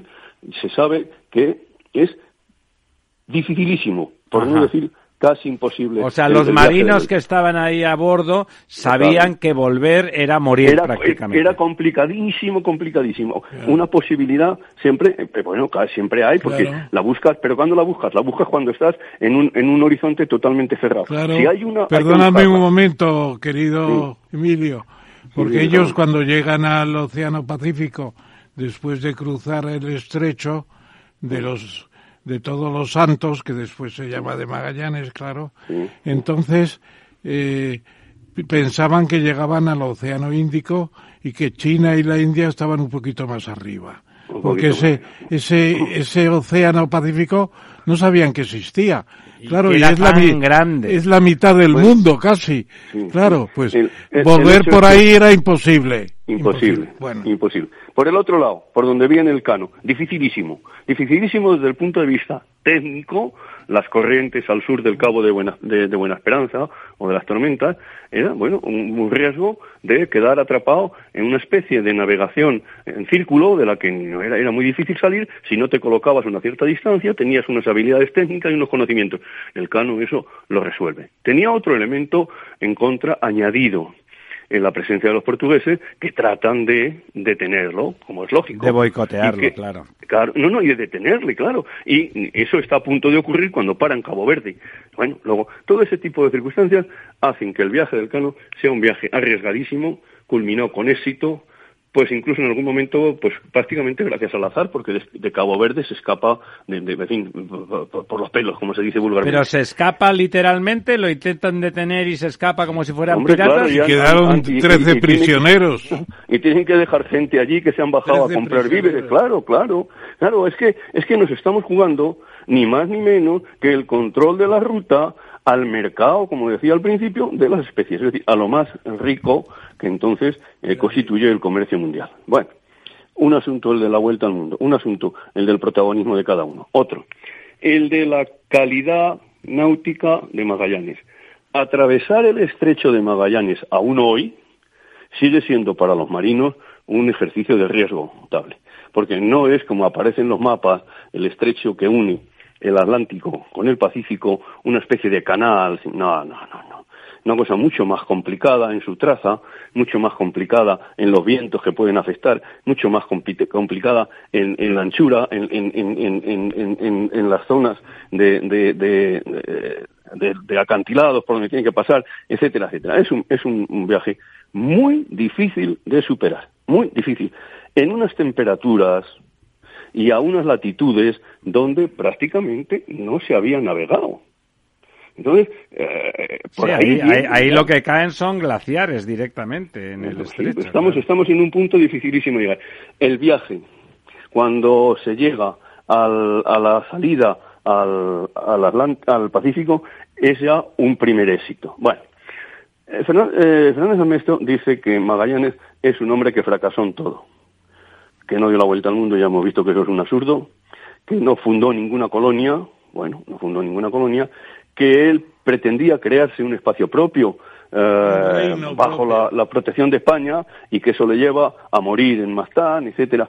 Bueno, pero yo creo que el, calificativo así general es simplemente por eso, por producto de marketing, un hombre fracasado en todo. No, no, Macallanes, convertido en héroe romántico después por Svaz y por, y, por tantos otros. Stefan Zweig. Claro, tiene de ambas cosas, de fracaso, porque no hay un éxito completo, pero ha logrado éxitos importantes. Ha logrado éxitos Completa una gran aventura también él, ¿no? Sin duda, sin duda. Y añade Fernández Ernesto que a mí son las cosas que luego ya me llaman la atención. Después de decir que era un traidor, lo mismo que Faleirón, un loco, le reconoce intrepidez, tenacidad y resiliencia. Mire usted por cuánto. Esta palabra que se incorpora por un ecologista canadiense, estadounidense, en 1973, esto de la resiliencia es que es una cosa pues para tomárselo más en serio. ¿Cómo se iba a imaginar Magallanes que era resiliente? Es que son cosas que, en fin... sin, pues sin faltar, oiga, ¿no? Exacto. Esto, hombre, esto es un artículo resiliano en, en Statistic of Ecology Systems que se publica en 1973. Ha aparecido ocasionalmente antes, pero es ahí a donde hace. La resiliencia, la capacidad de reparación de los, de los sistemas ecológicos. En el caso de una persona, la capacidad de superar las dificultades. Muy bien, pero eso, la palabra ni siquiera el concepto existe. El rebote. Y, claro, se le reconocen los, valores, los, los valores caballerescos de la época. Pues claro que sí, claro que sí que los tiene. Los, los navegantes, de este tipo, los colonizadores de este tipo, los conquistadores de este tipo, todos tienen una doble componente. La material, que no hay que, postergar, que es fundamental, son gente que busca resolverse la vida a lo grande. Busca enriquecerse con la gran aventura, Naturalmente. Y la otra, la gloria también en esa gran aventura. Magallanes la busca, busca ambas cosas. y paga el precio de la vida pero mm, no ha fracasado totalmente en cuanto ahí, lleva los barcos. Ahí obtiene parte de su gloria. Almudena. No, no, estoy de acuerdo contigo. Yo quería preguntarte un poco, cuando llegaron al estrecho, mm, tuvo un botín, ¿verdad?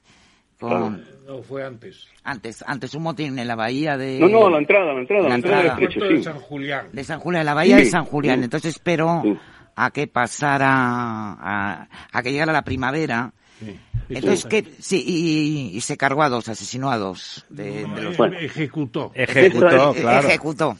ejecutó a, uno solamente, pero obligó a su servidor a que le matara a él para no matarle a él también. Entonces, en, en este punto, ¿hubo marineros que se volvieron a España por esa ruta? Por la ruta que habían vuelto. Sí, sí, sí, sí, algunos. No, fue, fue después ya dentro del estrecho. Fue Esteban Gómez con una de las naves que era la despensa de la expedición. Pero que volviera por la misma ruta que habían. Y se volvió por Brasil a España. y vio a Carlos V, que le encomendó otra navegación Carlos V, cuando ya Carlos V despreció a Magallanes. A ver, Emilio, el siguiente, el siguiente, es que esto está en, se entrelaza en el siguiente mito. Magallanes odiaba a los castellanos. Falso, absolutamente. Magallanes no odiaba a los castellanos. Magallanes se naturaliza, se naturaliza eh, en, Hispania se naturaliza eh, español a la manera de que es la España de Carlos de Carlos I. Bueno, bueno, no, no, no se naturaliza porque no puede, perdona que te corrija, este pequeña, esta pequeña cosa de matiz. Bueno, lo que hace es que le hacen de la Orden de Santiago. Y Carlos V, como el gran canciller de la Orden de Santiago, lo considera ya español. Pero él, él, él no solamente es que hace eso, de, de reconocimiento y de, y de naturalización. No, que eso es lo que los portugueses luego le van, le van a, achacar como, como fundamento de la tradición. No, es sí, se naturaliza y además hace otra cosa. Ninguno sabemos dónde, cuándo vamos a nacer, ni podemos elegir, etcétera. Probablemente tampoco sabemos dónde ni cuándo vamos a morir. Pero lo que sí que podemos es disponer de dónde vamos a esperar la resurrección o, a dormir el sueño eterno sin resurrección o sin ninguna otra, otra prolongación. Eso es un hecho decisivo en, la vida de una persona cuando tiene la posibilidad de elegirlo. Y en, su testamento, el 24 de agosto de 1519, de Magallanes, dice que quiere ser enterrado en el monasterio Nuestra Señora la Victoria. O sea, eso es, España. es el máximo reconocimiento que puede hacer. O sea que realmente volver a bueno, a, fin de cuentas, a fin de cuentas eh, España era el gran imperio del mundo, muy superior al todavía de Portugal. No, todavía bueno, todavía no. todavía no tan superior a no tan superior a, Portugal. Esos años 20, en la década de los 20 va a ser capital. Todavía todavía no tanto. Y, Carlos V acababa de llegar a Valladolid, llevaba meses. Llevaba eh, muy poco tiempo. y, en, una, con una celeridad. Y no era emperador todavía. No, no, no, eso será después. Pero con una celeridad pasmosa, lo que sí que hace es financiar, dar visto bueno a la empresa de Magallanes cuando a Colón, por ejemplo, le tuvieron mareando de un sitio a otro años. bueno, eso indica que el proyecto era bastante bien presentado, sólido, atractivo. Y era económico. Un gran negocio. Ahora vamos al siguiente mito, es que vamos a ir desmontando todos los mitos, que no es que los desmonte este, es que eso pues está en, en, cualquier en cualquier biografía. Es oficial, vamos, es oficial. Sí, exacto, sobre, sobre Magallanes. La siguiente cuestión.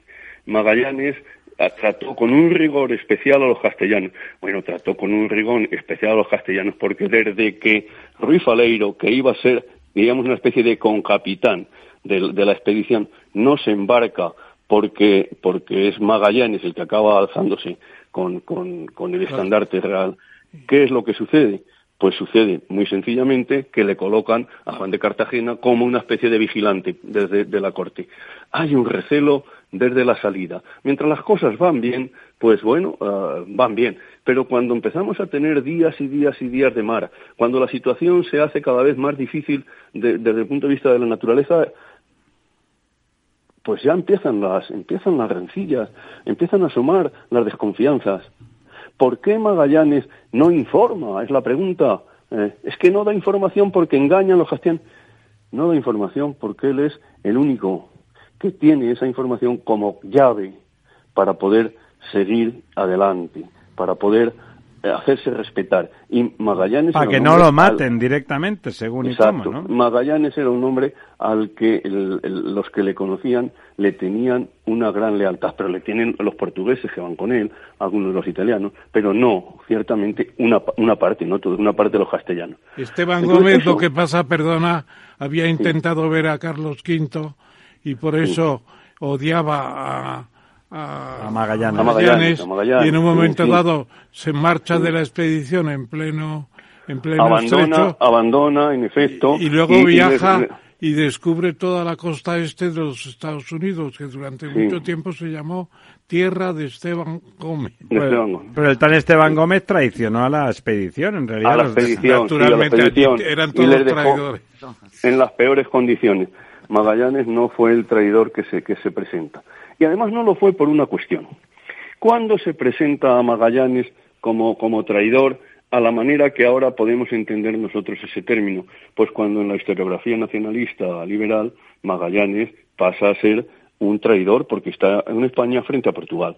Cuando en 1519, 1520, 18, Magallanes está aquí, es un hombre que ha tenido problemas con don Manuel Afortunado, ha roto con, con y ha negado obediencia a su señor natural y se la ha prestado a Juan. Y ahí estriba esa diferencia. El representante de Portugal en, Sevilla trata de, acabar con la iniciativa de Magallanes. Se le considera ya un individuo ah, que no conviene que lleve el viaje adelante. Pero no por ese grado de traición a la patria, porque esos son conceptos que se han elaborado. Que iba a quitar el negocio de Lisboa. Claro, claro, se ha quitado. y eso, eso de los traidores a la patria, eso es una, una construcción posterior.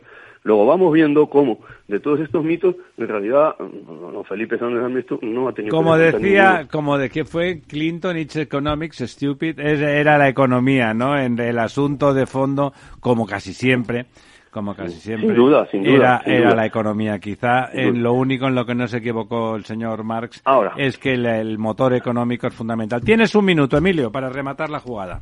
Bueno, pues un, minuto y medio. Magallanes era un marinero de primer de primera de primer orden que conocía el Índico donde había navegado que conocía el Atlántico donde había navegado que conocía el que conocía luego lo conoció el Pacífico. Hay una biografía que dice el hombre que primero navegó todos los mares. Sí, pero como pues infante, ¿eh? era de infantería. ¿eh? Sí, bueno, no tiene que él ver. él no se había formado en Segres. Nos ha salido un Ramón nacionalista. Pero, no, no, no, no, no, no, no, hace bien. Pero él, él, vamos a ver, eso es verdad, Ramón, pero él aprendió con Ruiz Faleiro todas las. Bueno, bueno, bueno, bueno. Él se trajo, se trajo consigo a Ruiz Faleiro y se quedó en Sevilla. Y él, él sale adelante y tiene esos conocimientos, hombre, y no solo eso, sí, se, llevó, Ruiz Faleiro, Lo que pasa fue Ruiz Faleiro era un poco cuentista también. No me llegaron muy lejos, Ramón, para llamarles cuentista. No, pero ¿eh? es que ese viaje lo había hecho ya al Mar del Plata, hasta el Mar del Plata, ¿cómo se llamaba el español de...? Juan Díaz de Solís. Eh, ¿Cómo? Díaz de Solís. Díaz de Solís, el mar de Solís. Sí, bueno, y que, ya, bien, pero eso, pero ojo. Y se lo comieron los indígenas y no sé Pero Ramón, estamos hablando de ir mucho más abajo y estamos hablando de ir en Bueno, sí. Y de cruzar el Pacífico. cruzar el Pacífico. Y de, y de, ese, eh, Díaz de Solís había visto el mar de Plata y había creído que aquello, pues iba a ser un, una salida, y luego no, lo era. Él iba, a hacer lo mismo que Magallanes. claro, sí, la idea. Cruzar al Mar del Sur, claro, cruzar Sí, pero viene mucho antes, no solo de Díaz de Solís, y ha habido varios intentos, nadie ha encontrado. Siete ocho años, siete ocho años fueron. Díaz de Solís, pero otros antes de Díaz de Solís. También. Y, y no, no se ha conseguido, en, en, en, varios años y en varios intentos, no se ha descubierto Incluso el banquero de Burgos, Cristóbal de Aro, tú sabes perfectamente, que mandó una expedición secreta para... Claro, claro, claro y no lo encontraron. Pues eso, eso habla del mérito de Magallanes también. Y habla de la, de la cartografía que tenía, aunque esa cartografía no la había hecho Magallanes, pero la había estudiado y se la había facilitado bueno, Roy Faleiro. esta, es la cuestión. Yo creo, creo que seguir, bueno, ahora en Portugal, el día 5 hubo una presentación de una serie sobre la Odisea de Magallanes que está hecho eh, François de Ribegold que tiene ya los cuatro capítulos de esa serie, era el preestreno y se va a proyectar pues a lo largo de los próximos meses. Se acaba de aparecer en Portugal varios, varios libros más entre el año 21 y 22 sobre eh, Fernando de Magallanes el conocimiento de los océanos, la, la, cartografía de la época, el viaje, etcétera, etcétera. Eh, quiero pensar que no hace falta recurrir a descalificaciones gruesas, aunque luego se maticen a lo largo de las páginas algo, ni, ni a, estimaciones que no conducen al mejor conocimiento de los personajes para hacer un libro que, bueno, tiene otras cosas, como no, tiene otra información, como no. Bueno, Emilio, yo creo que debemos agradecerte, te lo va a decir el director del programa. Lo que yo te digo es que me quedo con muchas cosas de Armesto. Armesto es un tío bastante serio. Porque dice lo que quiere escuchar el profesor. Voy, a, voy a, Pero nuestro historiador Emilio nos lo pone no, no, déjate, historiadores tengo el libro, todos. Tengo el libro y lo, y lo he leído prácticamente. Bueno, yo no lo he leído, pero entiendo sus tesis bastante bien y creo que Magallanes son el mito de Pigafetta y el mito de Stefan Zweig, que no se enteraron de que no dio la vuelta al mundo. No, ¿cómo que no se enteraron que no dio la vuelta al mundo? Porque, ¿Cómo no se van a enterar? hombre, hombre eh, el propio Pigafetta no menciona al Cano para nada que se murió diez mil millas antes de dar la vuelta al mundo que la dio el Cano y nada más. Ah, bueno, Otra sí, batalla, claro. Ramón, pero el que el- no. pueden decir que no sabían que no había dado la vuelta al mundo, que ese tipo de tópicos. Eso yo creo que es es una confusión, porque eso lo sabe todo el mundo, ya ha muerto en Mactáneo, bueno, que eso no tiene sentido. Eso no, eso y la propaganda de uno o de otro lado se va acuñando y desarrollando a posteriori en función de los intereses de uno o de otro Y bando. luego no Pero has, entrado, no has entrado, Emilio, en una cosa muy importante, que es el incumplimiento de las capitulaciones de Valladolid. Las incumple todas. Bueno, Sí, empezando todas. porque ejecuta, prácticamente le dejan una isla desierta a Juan de Cartagena.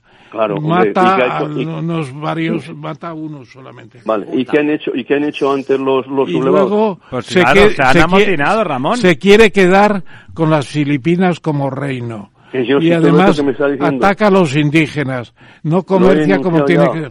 Bueno, pero todos los Como conquistadores, todos, todos los conquistadores hacían lo mismo. Bueno, llamaremos a Ernesto, llamaremos a Ernesto un día. Venga, para y los indígenas, sí, y los indígenas le atacan a él. Era decirse que, pero todo eso es es archisabido. Si yo a lo que voy es a qué aporta este libro tras esta Eso apariencia de de, de acuerdo. obra acabada. Emilio. de Ernesto. Tú has deshecho el mito de Ernesto. Eh, Emilio, una, una, una, una pregunta muy breve, solamente porque no tenemos más tiempo. Eh, ellos, el Cano y Magallanes, entre ellos, relación que tenían era buena, nula, regular. era era eso de regular si tú lo entiendes como la de la subordinación eh, entre comillas forzada y mejor o peor en según qué momentos de toda la- lo, de todo lo que convivieron el Cano no era un entusiasta de Magallanes Ajá. pero pero cuando llega la hora eh, en, en un momento en el que la otra alternativa puede ser peor él queda al lado de Se de- queda de con Magallanes y no se va Y con... además y- era un demócrata, consultaba a la gente, era un demócrata. bueno eso ya eso está bien pero eso es porque eso es porque tú te lo has oído a Olizaregui ¿Cómo que me lo he oído? Pero- Me lo tengo mamado todo. Se- se- bueno, bueno, bueno, que estuvo, es tan mayor don Ramón que estuvo con Magallanes. Yo- hay, Bueno. hay siete libros al mismo tiempo que Pigafetta. Chicos, Sí, se acabó. Los he leído todos. Emilio, Sí. ya sabes que esta es tu casa. Eh, Don Bueno. Ramón, huyamos de, de Magallanes que Bueno, nos queda el quo. Emilio, muchas Ya. gracias. Un abrazo. A vosotros, a vosotros, Chao. ya lo comentaremos, Ramón. Un abrazo. Los viernes en Capital Radio te proponemos descubrir y comprender las estrategias de empresas con éxito que servirán de inspiración y ejemplo para la tuya. Escucha Metaempresas, un programa presentado por Andrés Arenas con la presencia y los consejos de expertos en distintas áreas y profesores de reconocida trayectoria. Todos los viernes a las siete y media de la tarde, Metaempresas, Capital Radio. La verdad desnuda. Capital Radio. Siete minutos tenemos, don Ramón, para hacer el quid pro quo. Bueno, hablando, antes hablábamos de Alibaba y los 40 ladrones, pero el fundador de Alibaba, sin los 40 ladrones, se, se ha escapado de China, ¿no? Que lo querían entrullar Es y el- lo han, se ha ido a Japón. Es el ingenioso Jack Ma, que criticó a los bancos chinos y dijo que tienen la mentalidad de Montes de Piedad Pero Alibaba funcionaba como un tiro, ¿no? como un tiro y sigue funcionando muy bien, pero la están investigando y el presidente de Alibaba, que es Jack Ma, se ha marchado a Tokio. O sea, que ya ha perdido el poder sobre- meses. No ha perdido el poder, no lo ha perdido todavía, ni mucho Hombre, pero en China, Pero seguro. Lo va a perder, lo va a perder. En China además te lo quitan de un plumazo, no hacen falta grandes eh, alaracas. ¿Qué dicen? ¿Que ha robado? ¿Que ha dejado de pagar impuestos? No, que critica también mucho al régimen. Ah, y, que el amigo Xi Jinping- Operaciones de, de OPV, oferta pública de venta de una sociedad impresionante de 37 mil millones, fuera de la disciplina del Partido Comunista. Bueno, y lo que ocurre, por otro lado, es que el, el amigo Xi Jinping está ahora dando pasos atrás y me imagino que en los aspectos económicos no, No le va a quiere echar el guante ahora porque no le conviene, pero le puede echar el guante. Además, los chinos no son como los rusos que envenenan a sus enemigos. Los buscan de otra manera. No, no, no. Y los cuelgan por el cuello, pero en su país. No, no, hasta ahora. Sí, no, no hace son como más Putin. tolerantes, son más tolerantes. Sí, no, es que lo de Putin es impresentable, impresentable. En, en general y en particular. Bueno, ¿usted cree que lo trincarán pues al señor No, es Jack demasiado Ma? poderoso y tiene mucha influencia en Estados Unidos, en Japón, en Corea del Sur. ¿Y guarde, se Mucha salvará fuerza. la fortuna? Mucha, mucha fortuna en todos los ¿Y la salvará? Yo creo que sí. Bueno, eh, el gobierno revela en qué ciudades se ubicará la Agencia Espacial Española y la de Sevilla, supervisión la de- espacial. Y en La Coruña, la inteligencia artificial. A mí no me parece mal porque Sevilla es la cuna de la aviación española, de construcción de aviones, Sí. de toda clase de... de No los tiene- Los Messerschmitt, copiados de los aviones de Hitler durante el franquismo, y ahora está allí eh, todo lo relativo de, del gran avión europeo, ¿cómo se llama? El gran avión El Airbus. el Airbus está todo allí. Y en Getafe, en Madrid. Bueno, en, la duda era Getafe. En Albacete también están ah, fabricando Los helicópteros. Se ha organizado la de San Quintín, ¿eh? Teruel ya ha dicho que va a recurrir. ¿Quién? Que quería, Teruel. Teruel quería... Va a recurrir, ya lo ha dicho. tiene un aeropuerto que es un aeropuerto impresionante. Es un aparcamiento es de un aviones. aparcamiento, es un taller, es un Claro, allí no va nadie. mercado, pero tiene mucho movimiento de aviones, no de línea. Pero ¿cómo puede recurrir una decisión del gobierno Decía que las legítima? condiciones eran para mm, la España despoblada, Todo se puede impugnar, pero no va a tener eso. Hombre, desde luego, si uno quisiera instalar un, un observatorio en Teruel sería perfecto porque el no, aire pero es no que el está. aeropuerto de Teruel está funcionando muy bien para lo que funciona. Y yo creo Claro. que debía influenciar Airbus también, ¿eh? Que ha querido que estuviera en Y Sevilla. en ¿no? Ciudad Real quieren hacer lo mismo en Ciudad Real. Y lo de la inteligencia artificial, me ha dicho que es en La Coruña. Sí, en La Coruña. Bueno, Bueno, son dos, dos ciudades, dos municipios por el Partido Socialista. los municipios. Sí, frente, Sevilla. frente a las comunidades que en ambos casos son del PP. Supongo que intentando premiar a la ciudad y Ya- para que ya vean. pensando en elecciones. Sí. Bueno, que es lo único en lo que piensan eh, estos señores, ¿no? Bueno, eh, la eólica marina, que es eh, una cosa que en España no tiene regulación de ningún tipo, ¿eh?